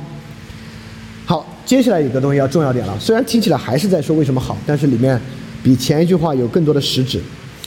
It would be easy to show not only that this is a correct way of deriving the fundamental economic theorem, it is also the method that every economist, except those who engaged in economic sociology, in fact used and had always used, although with very different degree of perfection. We want to imagine all the concrete re relationship of the concrete data that correspond to a Wallacean system as similar to a matrix whose element will have to be interpreted as a component of a vector. Below, we summarily refer to this component as norm of e economy. 好，这里得说一个特别重要的东西了，也就是说，一个变量只有在经济学这么牛逼的体系之中， 才能得到瓦尔拉斯均衡意义上的基准意义，因此成为一个确凿的价值，有啥用呢？用处在哪里呢？因此，在这个基础之上，它是超越经验性的一个方法。物理学是可逆的，在这个意义上，经济学是可逆的。经济学是不用在意物理时间的，经济学在这个意义上只用在意瓦尔拉斯意义上基准的时间意义，抽象的时间，而不是具体发生的时间。只有在这个时候，我们我们来来研究 novelty 的时候，它才可以从一个已发生的现象回推到发生之前的状态，我们才真的知道怎么来的，对吧？也就是说，当他认为 novelty 可以这么被研究的时候。经济学必须有超越他之前讲的那种经验性研究方法。如何获得超越经验性的方法呢？就是将经验数值、经验单位变成瓦尔拉斯意义上的基准价值。就这里讲的，变成一个 vector，一个锚点，变成一个 norm。由于经济学的完备性意义，经济学能够将任何现实社会的数、现实社会的关系变成一个瓦尔拉斯意义上的基准。OK，如果物理学上的时间这么说，物理学上度量速度就一定要度量时间，对吧？如果这个时间在一九八六年跟一九七六年这个时间还不同的话，速度这个概念就失去了价值。必须在一九八六年的五秒钟和一九七六年的五秒钟都同等重要的时候，速度才有价值。度量 novelty 也一样，在经济学的意义上，任何转变。一个画画领域的转变，卖鱼领域的转变，卖土豆领域的转变，必须有一个啊，必须传教领域的转变，必须有一个完美的方法还原为瓦尔拉斯均衡意义上的某种基准，它才能够实现反推，它才能够把 novelty 从一个我们看到的现象推到其发生的根源。瓦尔拉斯就是第一个均衡，瓦尔拉斯均衡，就提出第一个经济学完备数学意义上。均衡价值的一个，瓦尔拉斯均衡，就是供需均衡嘛，就是一定能找到一个点，使得市场一定能找到一个价格点，使得市场总有供需均衡，总有供等于需的出清状态。嗯，啊，进一步均衡，马歇尔均衡就是说，在长期上我们可能找不到这个点，但短期上我能证明总有这个点。阿罗德布鲁均衡更进一步，我能够在比瓦尔拉斯均衡更放宽条件的情况之下，证明长期有这个点的存在，所以才牛逼嘛。呃，不动点呢，这就是不动点均衡，不动点就是它，不动点。对。OK。好，接下来他要说经济学是个什么例外了，就为什么能够，这能够提供这个东西？Now。possible changes can in principle be interpreted as 我刚才说的 reversible variations 可逆的变量，这是因为时间性，它是一个可逆的变量 from the norm in question or as irreversible changes of the norm itself. Among the reversible variation, we can distinguish between virtual and real variations. These differences has exactly the same methodological importance as in physics, precisely because it is purely logical category with no particular internal relationship to any realm of facts. Economics, the seedbed of, log- of all logic, is the sole exception, although it is only small reversible change we control in a similar supreme manner as in physics. We are not powerless in face of any change of norms. 所以经济学是什么？是什么例外呢？经济学是生活的数学。有个东西大家理不理解没关系啊。物理学基本上是数学，呃，这是很多人这么声称，对吧？物理学现代的物理学啊，就是数学。也就是说，它几乎很多时候是依赖思想实验和纯粹数学新模型构建出来的。而熊彼特认为，经济学为什么这么牛逼呢？是经济学既饱含了物理学完全可逆的那部分，还包含了不可逆的现象的部分。好，这个是他吹经济学的部分，我们先不管啊。但是呢，这跟下一段就有关系了，你们知道这个结果了就行了。The reason is that the procedure outlined above can be applied in all cases where a change in a norm can be interpreted as adaptation of economic to continual change in data, In practical terms, we are talking about small changes in data at each time point. The historical time entering here instead of theoretical time can be treated as if it were theoretical time.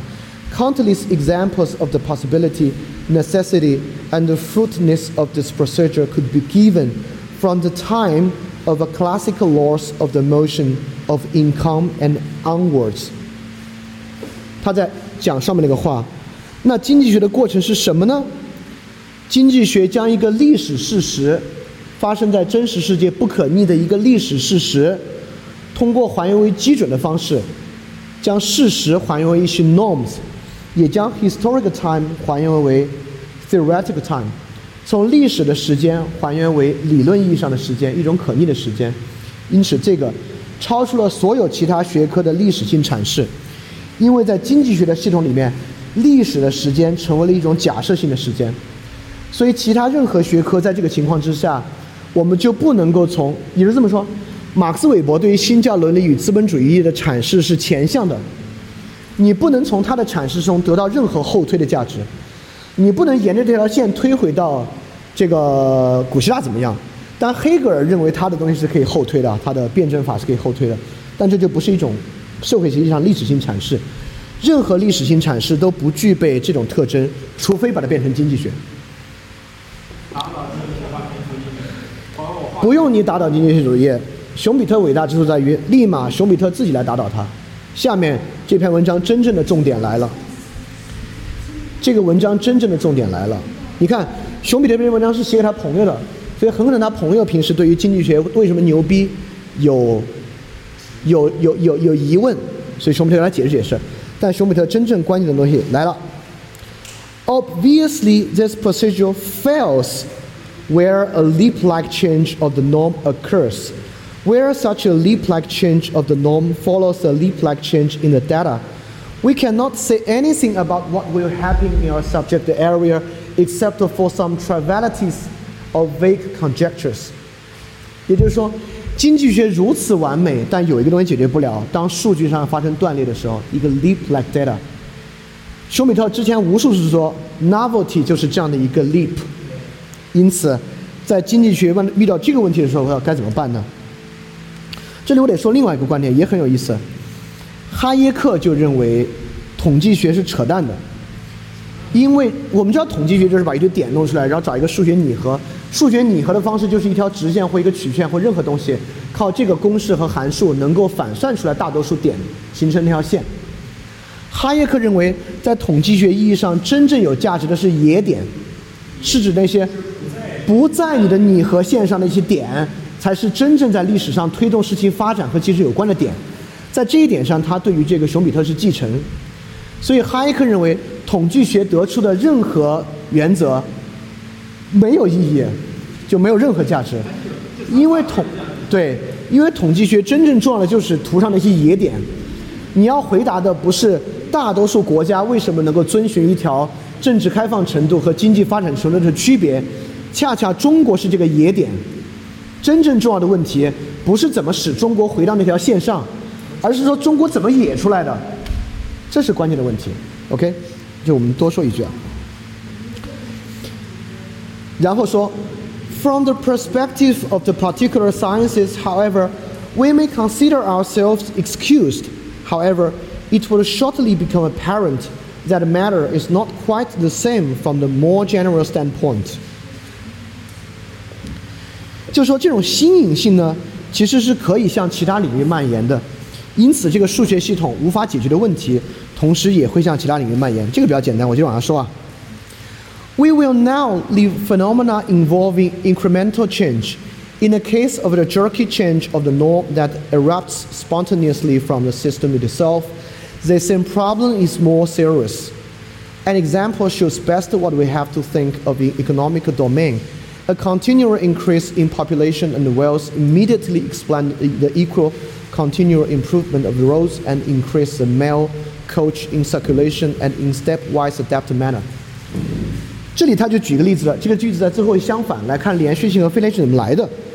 传统的经济学必须建立在这种递增数据的连续性之上，正像人口和财富的递增能够直接推出邮递员的递增和路的递增。我们要修更多的路，要招聘更多的邮递员，是因为人口和经济在增长。所以传统经济学必须在这样的增长之中，在这种数据的连续之中，才能建立它自身。然后，but，他立马举一个反例，add as many mail coaches as you please。You will never get a railroad in that way。不管你加多少的邮政车，这 coach 就是马车啊，这种邮局马车，你都不能得到一条铁路。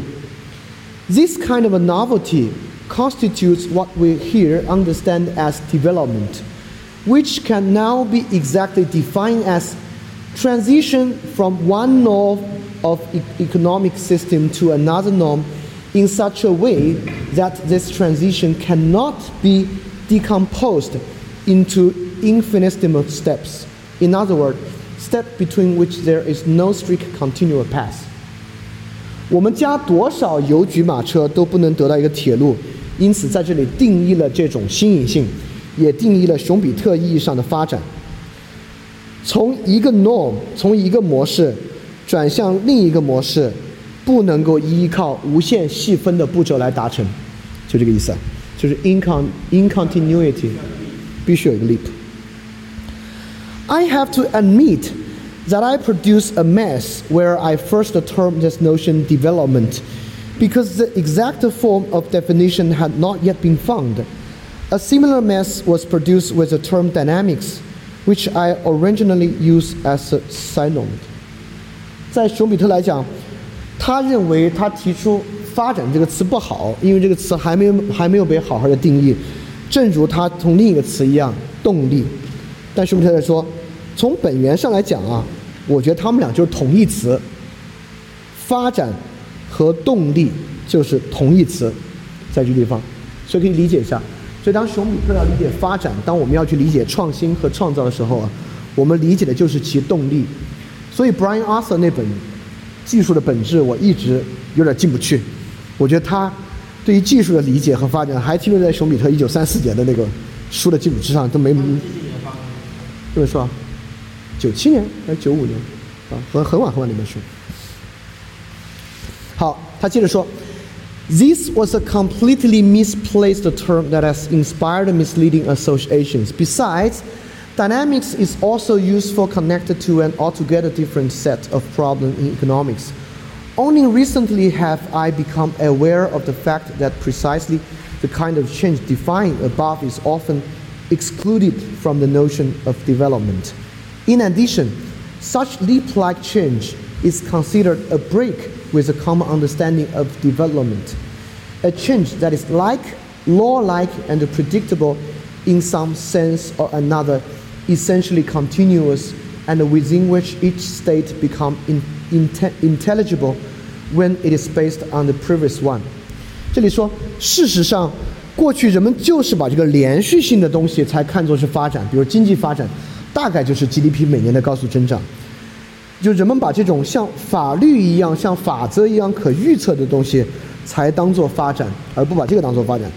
所以我们在现在区分了，因为你看。我们要看熊彼特为什么做这个区分，不是闹着玩的，也不是为了语义之争。In this meaning, I have heard that a painting of the shortened Christ of the Mentag, Mentag 我这个词我不知道什么意思啊，Mentag has been considered a break of development, precisely because it was so immensely novel. I mention this just to prevent misunderstanding. What is commonly called development in the sense that was just mentioned I use called growth. Growth may, of course, also have negative increment. 好，重要了。熊彼特把流俗意义的发展看成增长，而把这种有 leap 作用的才看作发展。为什么呢？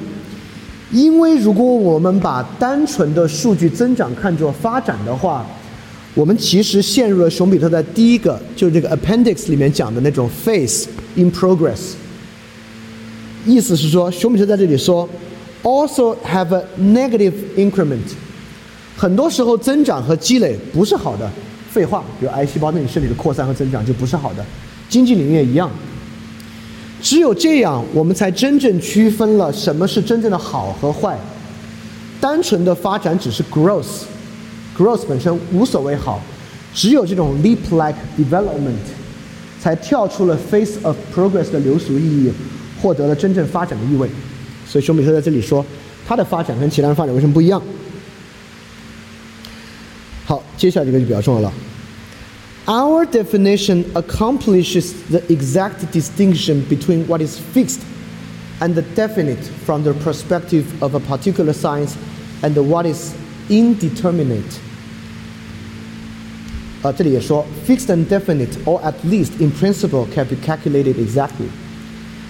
正是这样的发展和区分，熊彼特真正很好的区分了那种可算的决定性的东西和那些 不可算的非决定性东西的区别，而那些不可算的非决定性的东西才被称作真正的发展。这不是玄学啊！哎，为什么你会觉得这个是玄学呢？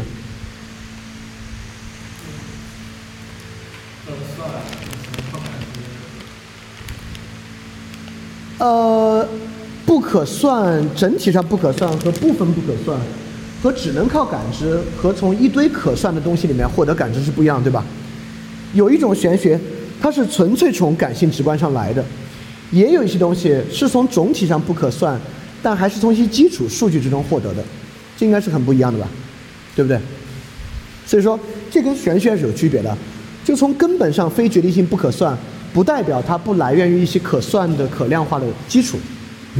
可以说，有有有有有一些东西，基础是完全可量化的，只是可量化这些要素不可算，对吧？这个和玄学那种纯粹感性直观还是有很大很大区别的。OK，那我们继续啊。Such a distinction is accomplished without taking any notice of metaphysics, as opposed to a distinction between determinate and indeterminate phenomena in all other domains of the social science, this dis distinction stand out in the economic domain for two reasons. 也就是说，你看，这又回到那个问题，不知道你们能不能认可它？正是经济学才可以在不涉及任何形而上学的情况之下提出这样的区分，而这样的区分对其他东西也很重要。也就是说，这种区分不涉入形而上学，只有在经济学的基础之上。才被凸显到这样的一个位置，正是因为经济学本身那种可量化，有那个瓦尔拉斯均衡的意义之上。First, determinate and indeterminate phenomena can be sharply distinguished in economics。好，这是经济学上啊，它是如此的明显的体会了。更重要是第二个，Second, it is always possible to confront economic facts by way of numerical measures.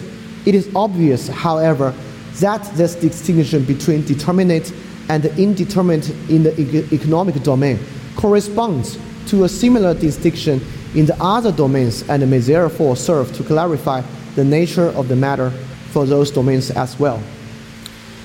其他学科并不需要具备经济学这样的完备性，只要它也是有数可算的、可量化的，就可以从经济学这里继承到对于 growth 和 development 的区分。继承到这两点区分，因此能够在他自己的领域区分出这种真正的 novelty。 当然，这其实也是我们阅读这边经济学论文一个挺重要的原因啊。就是你看能不能这么说吧？且不说经济学霸权主义好不好，但你至少找到了一个学科论证自己霸权主义和他从自己的角度以纯粹逻辑而非举例的方式推到其他学科的一个路径，对吧？很多时候，我们去看这个学科的这个点能够推到其他学科，是靠举例的方式来举的。你看这个东西在那儿也可以用，啊，下棋有个道理啊，两眼就活了，在打仗也可以用，就类似这样的东西。但是熊彼特的地方用了一种完全推理的方式，完全论证的方式，论证了经济学的通在其他领域是怎么实现的。啊，所以这个是一个在这篇论文上我们能得到一个挺重要的东西啊。Moreover, what can be done when we face novel phenomena is everywhere the same. In 之前都在说 quantitative，就是数量性的，这里开始说质量性的了 qualitative。In qualitative terms, there are just gradual differences as to how much can be done. depending on the degree to which the individual domain lend themselves to a precise framing。这样的方式，即便在定性学科上、非定量学科上也能够实现。比如说美术这样的学科，只要 individual domain lend themselves to a precise framing， 只要你能够将这样的定性放在一种相对可定量的框架里面吧。这这个我觉得道理不深啊，就是它证明它在定 qualitative area 也可以用。还可以进一步，就是你看，熊彼特在一步一步放宽。首先放宽到经济学这样既有数量又完备的学科里有用，放宽到不需要学科的数据完备性，只需要有数的就可以用，放宽到连数都不需要，定性的也可以用，再放宽。We can register the appearance of the phenomena covered by the notion of development in the sense defined here. We can observe and describe the jerky and the leaps in detail. We can estimate their importance to the phenomena of each domain. We can comprehend the effect and counter effect of trigger, not only descriptively but also theoretically. We can do even more. We can, so to speak, identify the entry point of novelty, not only in a specific case but also general, and thus build a theory of the mechanism they that are involved。这套东西从经济学推到非完备性的学科，数学非完备性的学科，推到定量的学科，甚至可以推到纯粹阐释的方法，甚至可以以它构建出一个新的理论。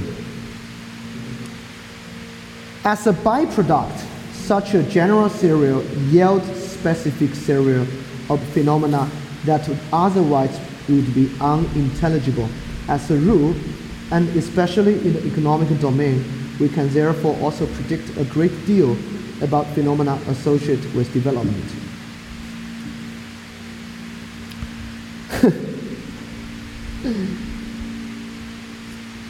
OK，呃，我有点，我我我有点觉得熊彼特可能有点反省有点过了。熊彼特恰恰就是说，当我们这么一步一步推啊，往远推的时候，你可千万别觉得这种通是有无穷大的力量的。这种通本身在不断往远推的过程中，也在衰减其自身。这种 general theory，这种广泛的普遍性的理论呢，将它放到了一个不可理解之处。嗯，说。我们确认一下，我们推的这个东西就是那个动力，动力是吧？呃，是经济学对于发展的认识，经济学对于新颖性的认识，对于新颖性导致发展的认识，就是依靠动力的导导致发展的认识。对，就像熊彼特，其实在他最初的那个发展理论里面也有，企业家为什么要去做产品、技术、市场的创新呢？是对于过量利润的攫取，是想攫取过量利润来做。恰恰在这里，熊彼特其实就意识到这个，就当你这么去推到内部的时候，其实那玩意儿没啥用，它就是一个简化阐释。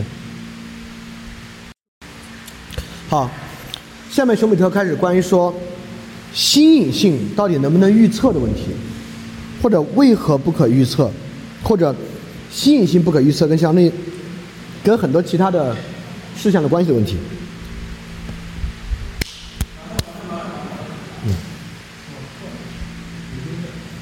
啊？哦，我我我我把刚才休息那节剪掉。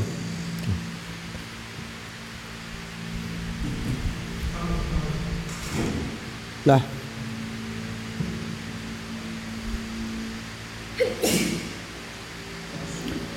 首先他说什么是预测？什么是预测？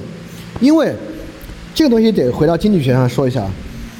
就 development 作为一个经济学发展课题，跟预测性关系特别大，对吧？就是我们可以不用去预测绘画的发展，我们不需要去预测什么时候再出一个新的画家或者伟大的电影家，但我们对于经济发展总要预测吧？你要不能预测的话，我是个企业家，我怎么按照这个预测来调整我的生产规模呢？也就是说，development 如果指的是艺术领域，那它能不能预测其实可能没有那么关键，但 development 如果在经济学领域的话，它就必须可预测。或者说，它最好可以预测。那么，所以熊彼特在这里前面说了 novelty，他在这里就要来看这个 novelty 本身是不是可以预测的问题，它到底可预测还是不可预测？当然，你可以从这个角度来看你身边的一个人，他未来的成就或者发展是可预测还是不可预测。OK，来看一下什么是可预测。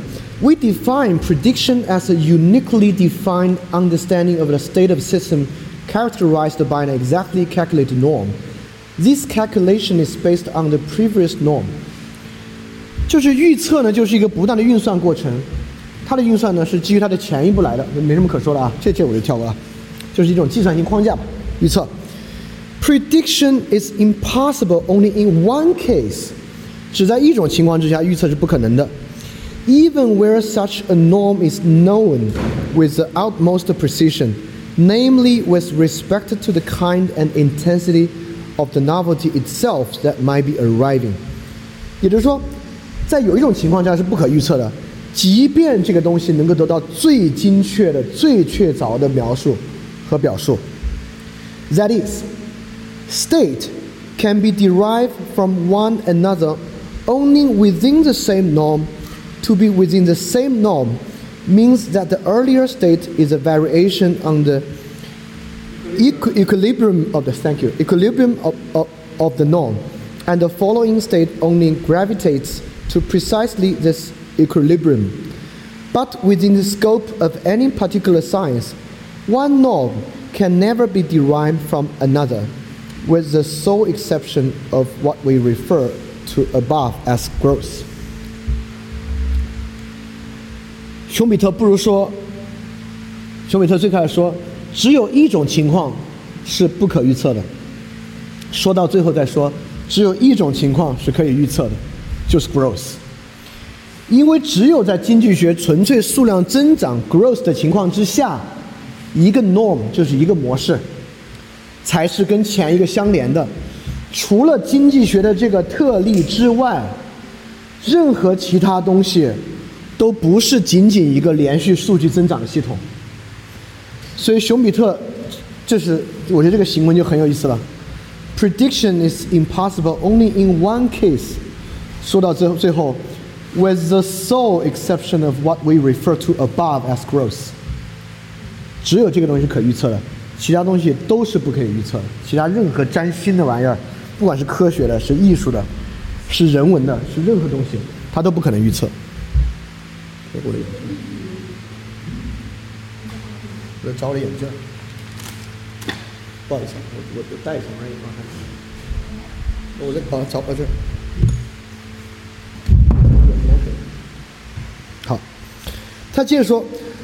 For this reason follows the fundamental impossibilities of explore, uh, extrapolating trends.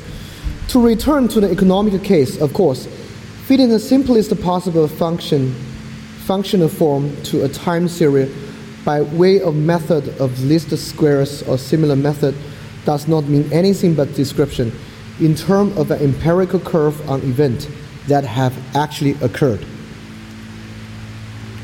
因此，在这个这个情况之下，即使经济学给出了经验性的数据描述，这个经验性的数据描述形成一个曲线之下呢，我们依然不能预测任何趋势。其实这不就是休谟在几千年前， 没有几千年，休谟在几百年前提到那个问题嘛，就是经验性不等于，呃，经验性不等于理性，经验性不等于确定性。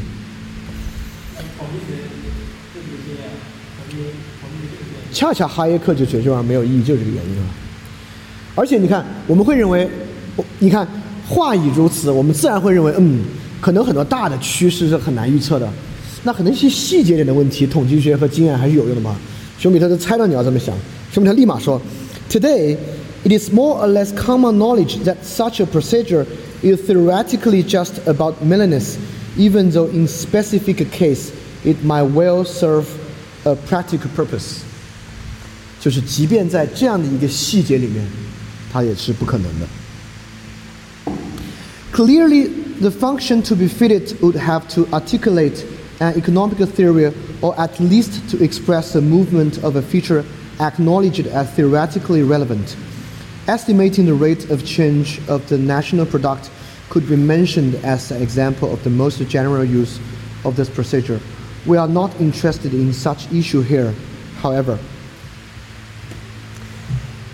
意思是说呢，还是在说，脱离了一些真的领域，在一些纯粹的，类似于国民计划吧，五年计划、六年计划的领域， 你在这种时候呢，还是可以对它做一些预测的，因为本来就是过去根根据以往的那可能都非真的数据来做这样的预测，在这种纯粹理论的意义上呢，是可以做一些这种东西，但这个东西不是熊彼特关心的点，他更关心是那种刚才哪两个词？observable and real 的事情。Neither are we interested in the significance of the fact that at separate points of historical time, the cross section of the data points of all time serial has to reflect the relationship described by Walrasing system. Walrasing system, yeah. 也就是说，不是因为这种类似于五年计划的预测，不可以将历史时间转化为某种 time series。我们昨天讲那个 evolutionism 里面讲的这个 time series，转化成某种时序， 并且被转移到瓦尔拉斯的系统里面。我们不是因为这个原因觉得它不好的，是什么呢？In my opinion, those two circumstances represent the major problem of today's theoretical economics. 就是这个东西恰恰在两个方面看出今天理论经济学的大问题。Rather, according to what has been said above, the only thing of interest is that a series that would generate the formula for a trend is impossible because of the nature of the matter and not just because of the external in interference that topple of carriage from time to time. 这句话比较难理解了，这句话比较难理解了。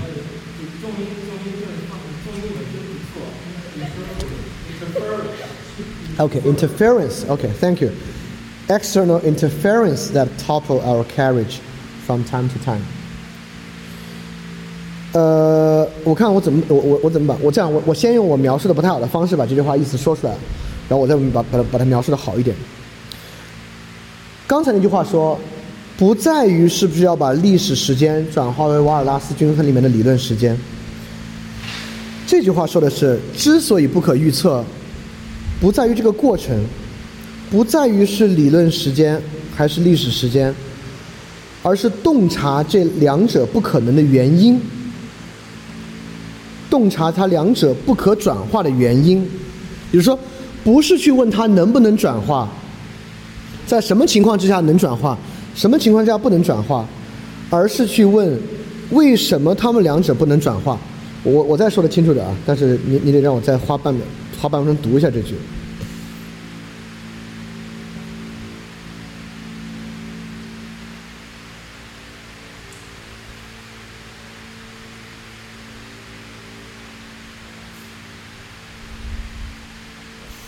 对，就是这个。The nature of the matter, not just the external interference that topple a carriage from time to time。也就是说，我们要找的不是那种来源于外部要素导致什么时候能转化、什么时候不可转化的原因，我们要找的是那种本质上导致它不可转化的原因，是什么呢？To the extent that we are engaged in economical theory, The general aspect of the interdependencies can only be appreciated from an adaptive perspective. 你们可以看桑塔菲学院的人，如果能够早点读到熊彼特这篇论这篇论文的话，很多东西很更早就会被理解。这句话什么意思呢？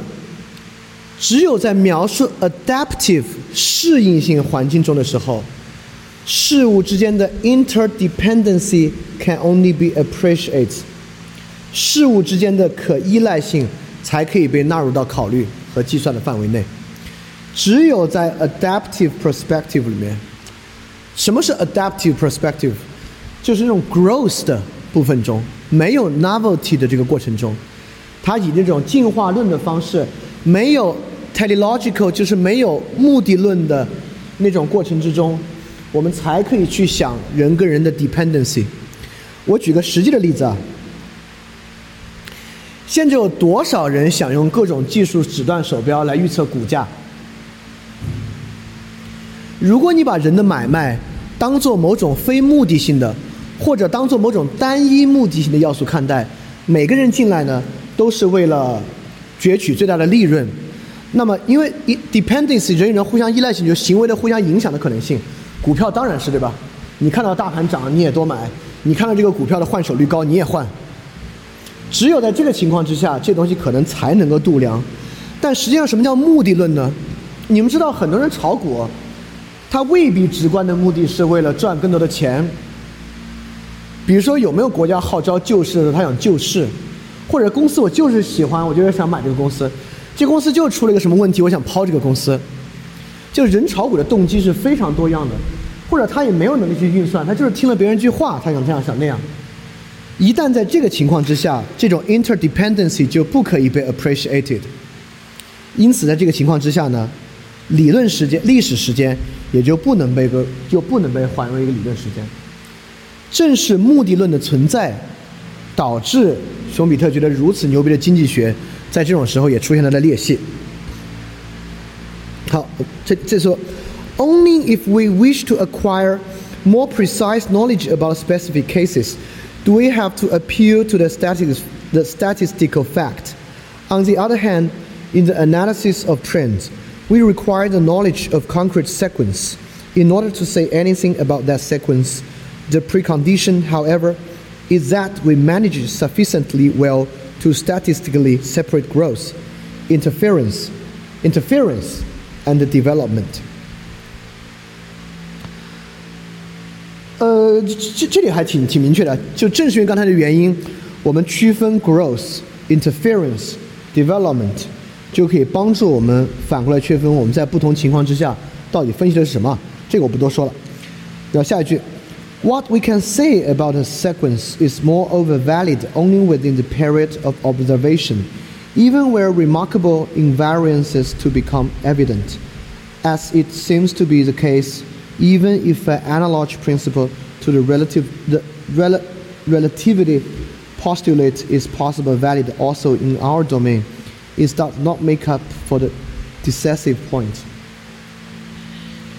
也正是因为这样的原因，即使你在任何一个领域，就就算你度量 growth 吧，就算你 发现了一个国家，哎，就是我们国家例子吧。即使你发现了我们国家的经济在高速增长，但是由于这个 variation 之间没有那种很好的转化关系，所以你不能把这个增长当做其他线上的 decisive point，就是可以让它继续演算、演示下去的 point，不没有没有演示，演算和推论下去的 point decisive，就这些东西只在该领域内具有经验性，而不可在其他地方具有这个 point。To many, it will seem obvious to say that the inexplicability of development sketched above might perhaps just be an effect of the imperfect mastering of the fact, and that it will despair with its perfection. 啊，这里就是他一个说法，是不是因为对事实、对数据掌握不足，才导致以上这样的东西呢？Such an interpretation has obvious support due to the fact that the better we master a state and the apprehensible factors of change, the sooner we develop an idea of things to come。意意思是说，在过去的时间里面啊，这样的观点其实是获得支持的。我们有时候确实是大量的认为，其实是因为我们对于数据的掌握不足，导致我们没法进行运算。Unfortunately, you do not reach the essence of the matter in this way even if we are able to sense the utmost possible extent what will happen, the triad, indeterminacy, novelty, leap, remains unconquerable of all the same, or, or remains unconquerable all the same。你看，从这里我们要回溯一下了。熊彼特往上 首先削减了预测的可能性，是因为只有在 growth 这么一种特定的情况之下，才能产生可预测。他随即说了，即使在一些细节上也不可预测，即使在纯粹理性、纯粹理论的意义上，这个东西的预测也是不太可能的。其根本原因呢，是因为如果不是 growth 这种单调的情况，我们是不可能，就是如果是任何非适应性情况，我们都不可能能够将历史时间还原为理论时间。因此，在这个情况之下呢，它都是经验性的，它也不可以被推广到其他领域，不可以被推到对其他东西的洞察上。所以在这里呢，熊熊彼特熊彼特就又提出最后一种可能性啊。那有没有人认为呢？我们对事实只要充分掌握呢，就能够获得这种预测性呢？就熊彼特彻底认为不可能，就在于这三个东西。这三个东西在个文章里面可能是最重要的三点了，就是 indeterminacy, novelty, leap。这是一个三段式。我们可以说，indeterminacy 是这个有目的性的这个人对这个东西本身的态度，非绝对论的态度。novelty 是他做的事儿，他的他他不是不是他的事儿啊。novelty 是他的 mental apparatus 里面的那个 process 产生这样的 novelty。leap 是他带来的结果，takes a leap。啊？啊，indeterminacy 是这个目的性主体的一个 mindset，novelty mindset 就是它的观念，它脑子的观念，novelty 是它的这个意识过程所产生的那个东西，这种新颖性，leap 是这个新颖性对外部直接造成的结果。我会觉得圣塔菲学院研究复杂性，你看熊彼特这里其实在说复杂性的成因了。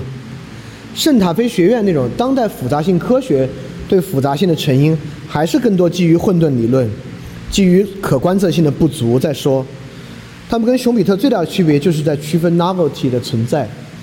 圣塔菲学院在很多时候不认为复杂性的根源来自于 novelty，复杂性的根源还是在于我们对于初始值的把握不够完善，或者某种数学意义上我们不可能对初始值的把握是完善的。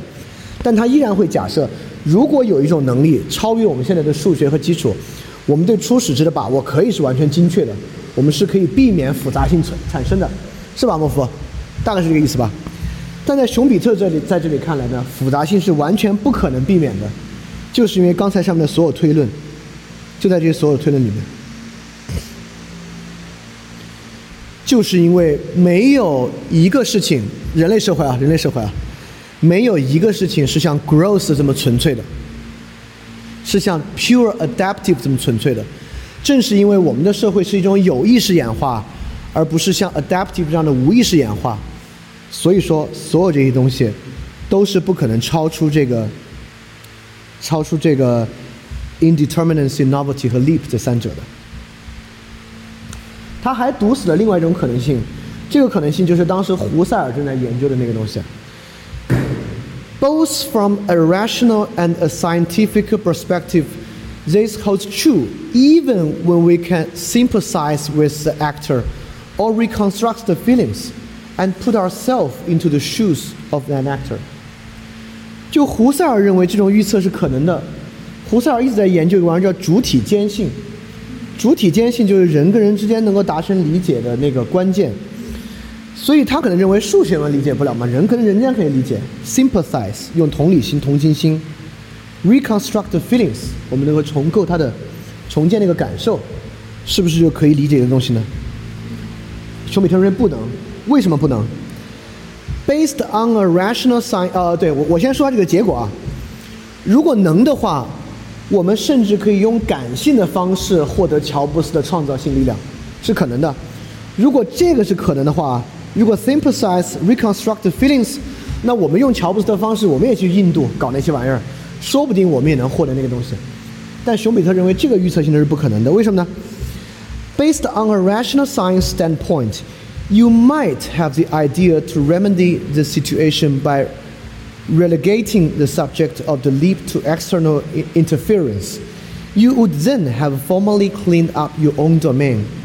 Whether that might be from the thing that cannot be mastered. However, the problem would show up again at a place where the element in question has been rele- relegated to.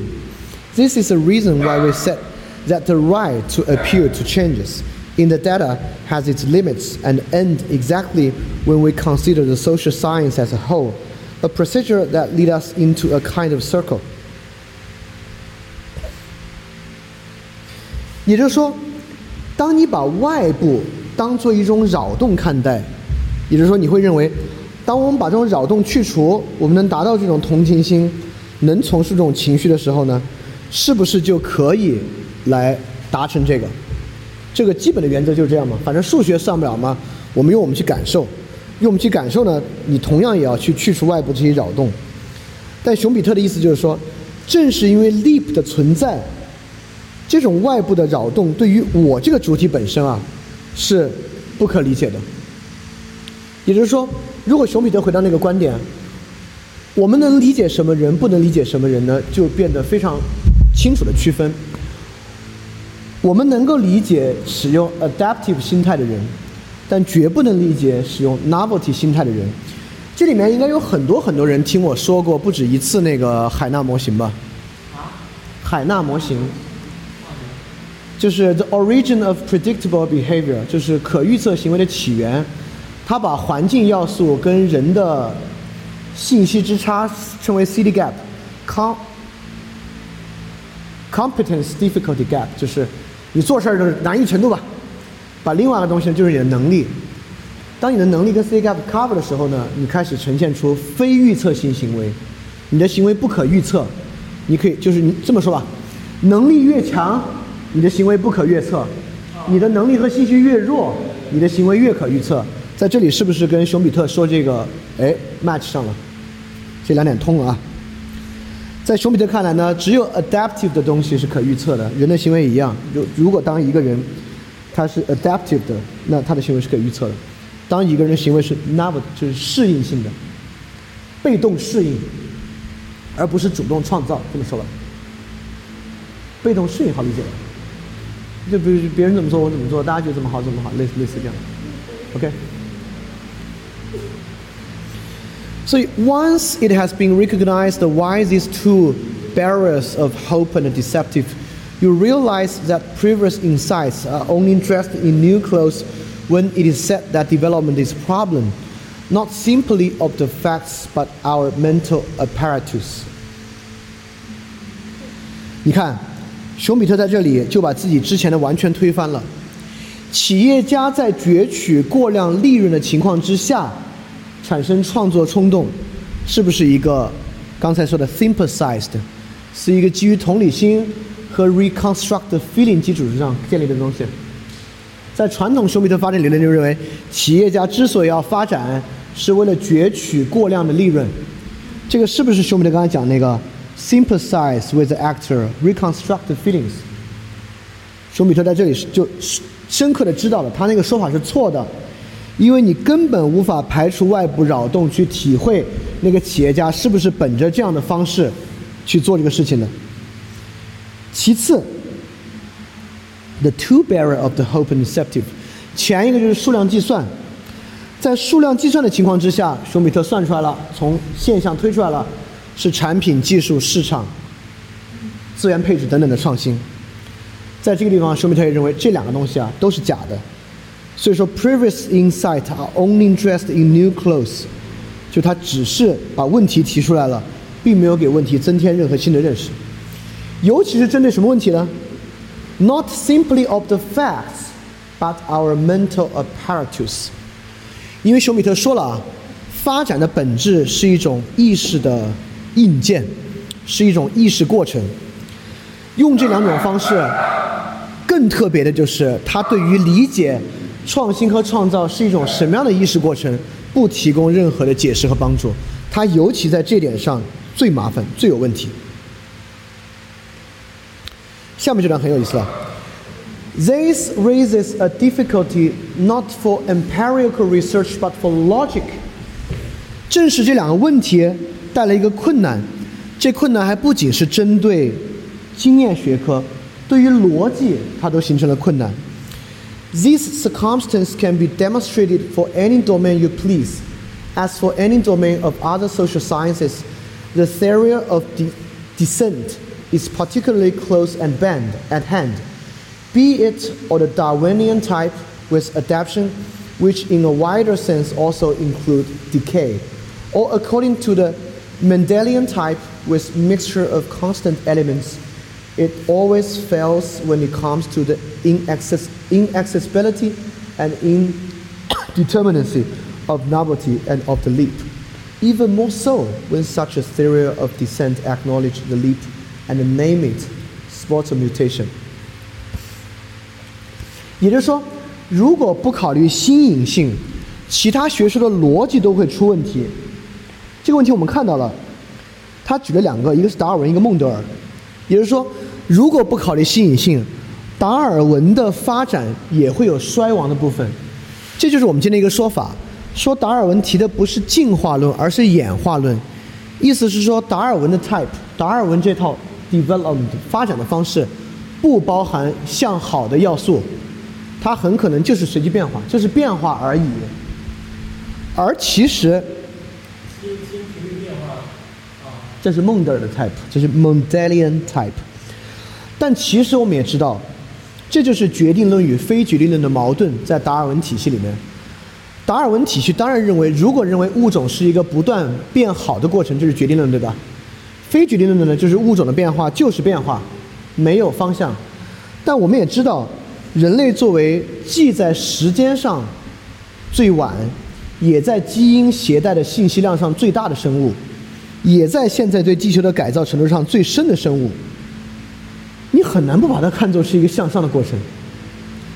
而且所有高智能生物的进化时间都不是特别早，鸟类比爬行动物晚多了吧？真正小型鸟类出现那是很晚很晚的事情了。小型灵长类动物，对吧？这其实都不是什么早期繁衍出来的东西。还有下海的哺乳动物，金河豚入海不是很早的事情。也就是说，这个本来就从海里面出来的。谁说的？鲸和豚是哺乳动物重新下海。对，是哺乳动物重新重新下海的过程。那它现在是最高能是机器吗？怎么会是机器呢？当然是人了，机器并不是生命啊。啊，那是另外一回事儿，不是一个 creature，那失控里面讲的就是机器啊。是一个 creature。Anyway，所以说我们发现，在达尔文路线之中呢，一样有决定论有与非决定论的矛盾。正是因为不考虑 novelty 的问题，达尔文的发展就会呈现出 decay 的态势。而在孟德尔也一样，孟德尔豌豌豆豌豆射手孟德尔，你们应该都熟悉啊。在孟德尔理论里面呢，由于缺乏 novelty 的存在，变化变成了什么呢？就成为了今天我们对进化的理解。我们认为，发展并不来源于某种 novelty，而是来源于随机性，对吧？生物进化和突变来源于随机性。我们今天也认为，一个社会要出现伟大的科学家，是一个随机事件。你要营造的是外部环境。对，也就是说，我们今天把发展当做是一种随机的事情，所以我们如何能提高随机性发展的频次，可能是发展的关键。今天很多人都这么想。所谓一种创业方式叫精益创业，就是小步快跑，快速试试错。就你有个想法，立马做出来，立马投入市场验证一下，不对，立马回来再改，再对硅谷式创业新的方式，其实就是这种孟德尔式的 type，他不把它当做真正新颖性的存在，而把这种创新和创造当做一种随机性。那随机性概率要增大嘛，就次数多呗，对吧？多试几次嘛，试到成功为止嘛。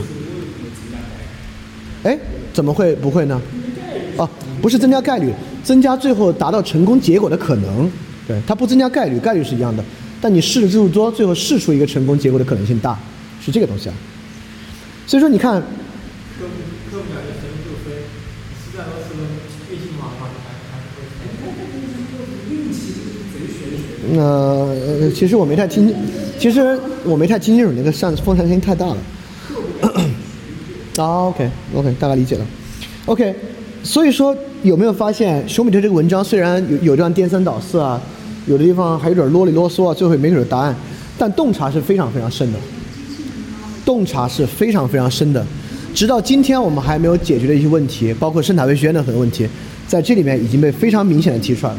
我们先把它说完啊，机器那个不是一个太重要的问题。好，我们接着往下，很快就完了。说完我们可以可以讨论别的。It always runs into logical limits, or in other words, the fact that our logic is a logic of adaptation process which can only deny or dismiss development. And precisely that explains what remains unsatisfactory about the matter, as can easily be seen. 在熊彼特的时代，其实是达尔文的达尔文主义吧，达尔文主义和孟德尔主义大行其道的时代。我到今天，我我们已经拿演化论解释身边的所有东西了，就是呃各种各种东西都是达尔文主义的。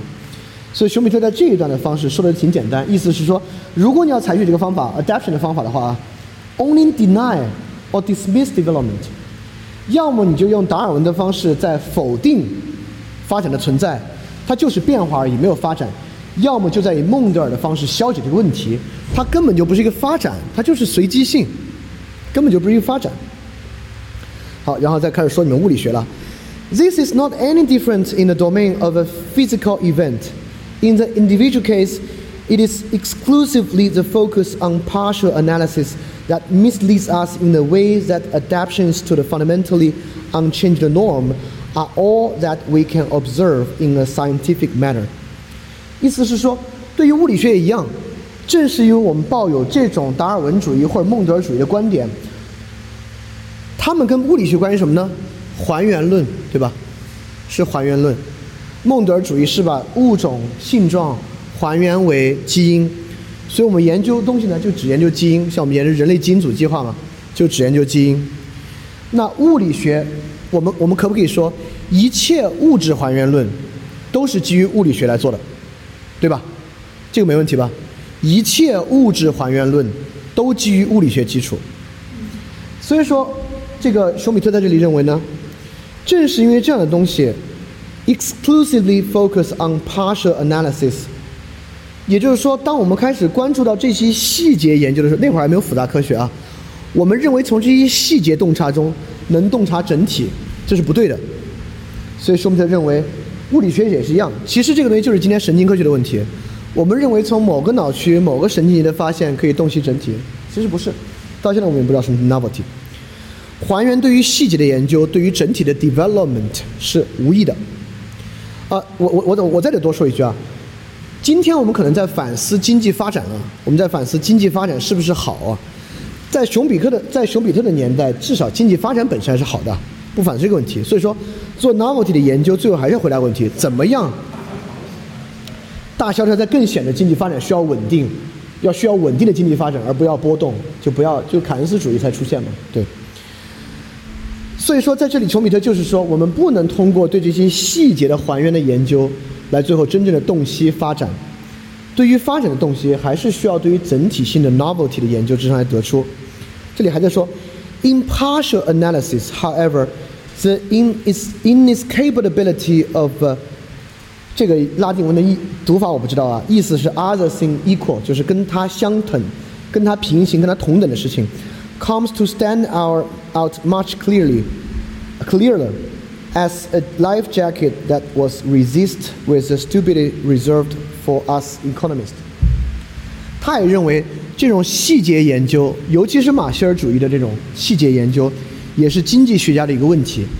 这个问题跟刚才物理那个问题是一样的，它不能带来对于 development 的理解。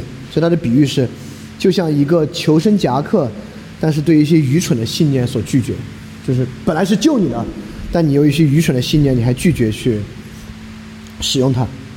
所以经济学家同样固守这样一种还原论的信念，认为从一个商品的对价和交易过程之中，能够涌现出这个大的东西啊，这也是不对的。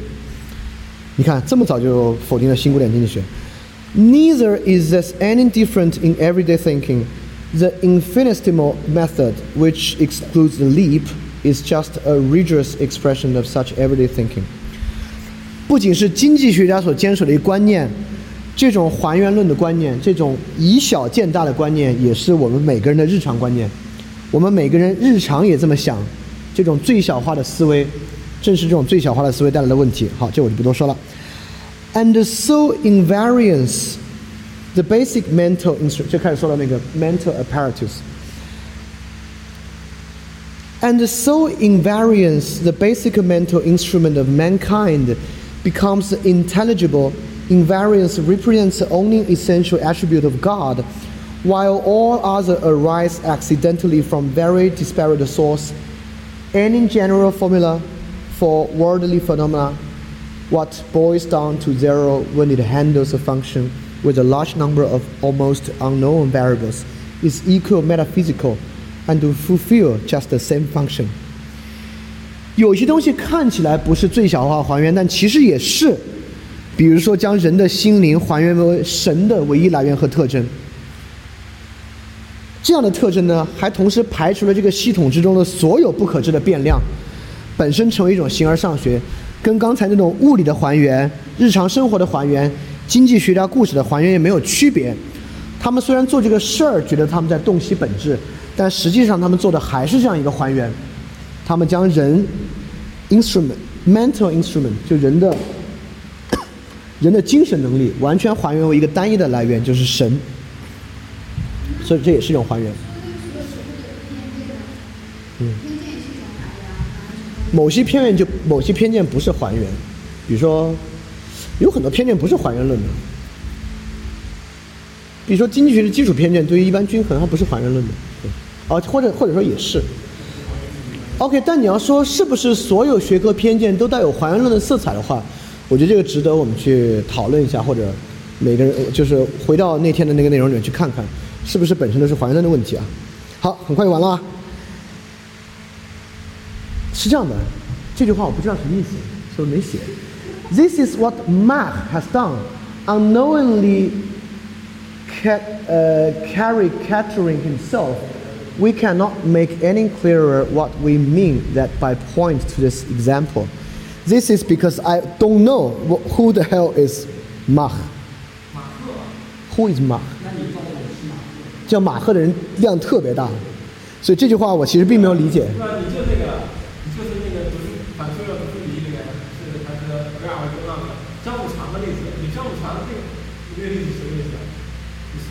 我上课张五常的例子起码讲了十五分钟。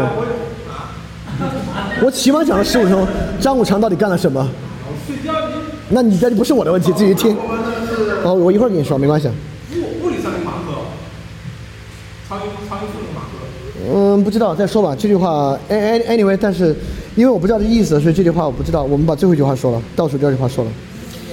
It has now become unnecessary to elaborate on the nature of the connection between indeterminacy, novelty, and the jerk or leap. It is clear enough in its most general contours. It was apparently already clear to Aristotle above. I, 亚里士多德 above, I have used the word impossible I think it is more correct to speak of a new task，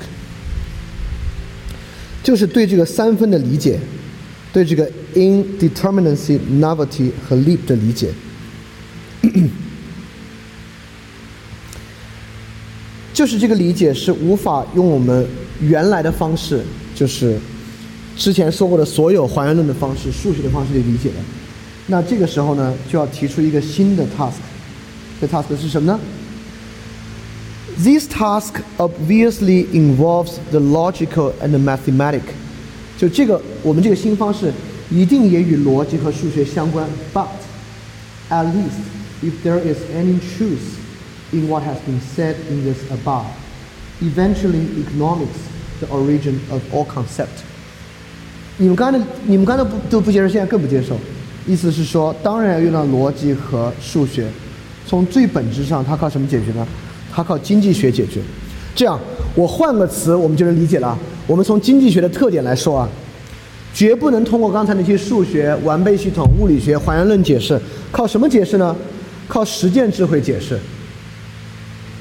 不不，你不用在这儿，不没没完全没必要，就是在这里把这个经济学还原为实践智慧，就会好一些。曾经在。熊彼特在他的书里面一个角注里面写过，这是我自己从别人找的。他在角注里面描述这个：法官判案，法官判的时候，不在于背法典，而在这个时候是如何运用这些一种反思的判断力。他是在这里引入的。熊彼特在另外一本书里引入了这个。他在那个引入的地方是要说，经济学的研究同样也是这样。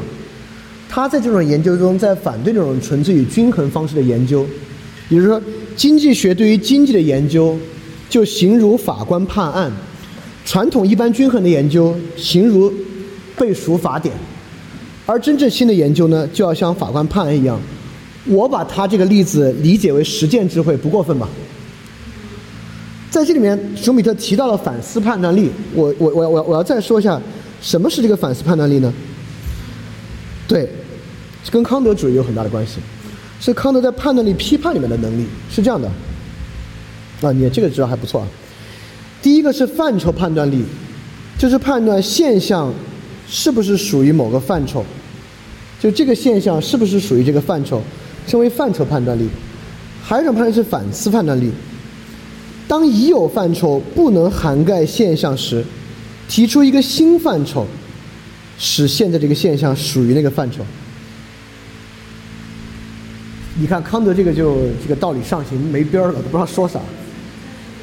范畴判断力就是判断一个东西是不是属于某一个范畴的能力。反思判断力就是现在还没有这样的范畴能够包含它，提出一个新范畴。使得那个东西属于这个新范畴的能力。怀特海思维模式里面写理解的两种方式。对，就是从那儿来的。而怀特海本身呢，也直接是实践哲学、过程哲学在二十世纪一个很重要的起点。所以说，你看我们看到怀特海，我们喜欢讨论的海德格尔，我们今天读的这个熊彼特，我们那天看了 TED 演讲，我们读的塔勒布，当然也都是我找的。他慢慢慢慢都汇总到这很共通的一个地方来了，就是对于实践智慧的重要性的汇总。就实践智慧，不光是你理解世界，也是你自己做出创造行为、创新行为，可能这么重要的一个内核吧。对，大家就要知道，如果如果我们还是回到这个，因为第三周在说做事嘛，我们说这个创造跟创新的问题呢，就是你脑子里面有没有 indeterminacy。促使你的神经过程产生一个 novelty，然后把它做出来，take a leap。好，当然，光说这三点其实对于如何创新和创造屁用也没有啊，可能只有第一点有一点点用，就 inter indeterminacy，就是非决定这个有一点点用，因为它跟你 mindset 有关。好，基本上熊彼特这个文章就是这样了啊，然后我们大家也试了一下用全文精读的方式去学一个东西。就希望这个学习过程让大家觉得，嗯，这种全文精读啊，挖掘挖掘话里的话，话里的前后关系啊，细节的去发现，对于洞察一些东西还是有帮助的。前面两个小时，这个后面就 carry 的集中力，对，行，今天就到这儿。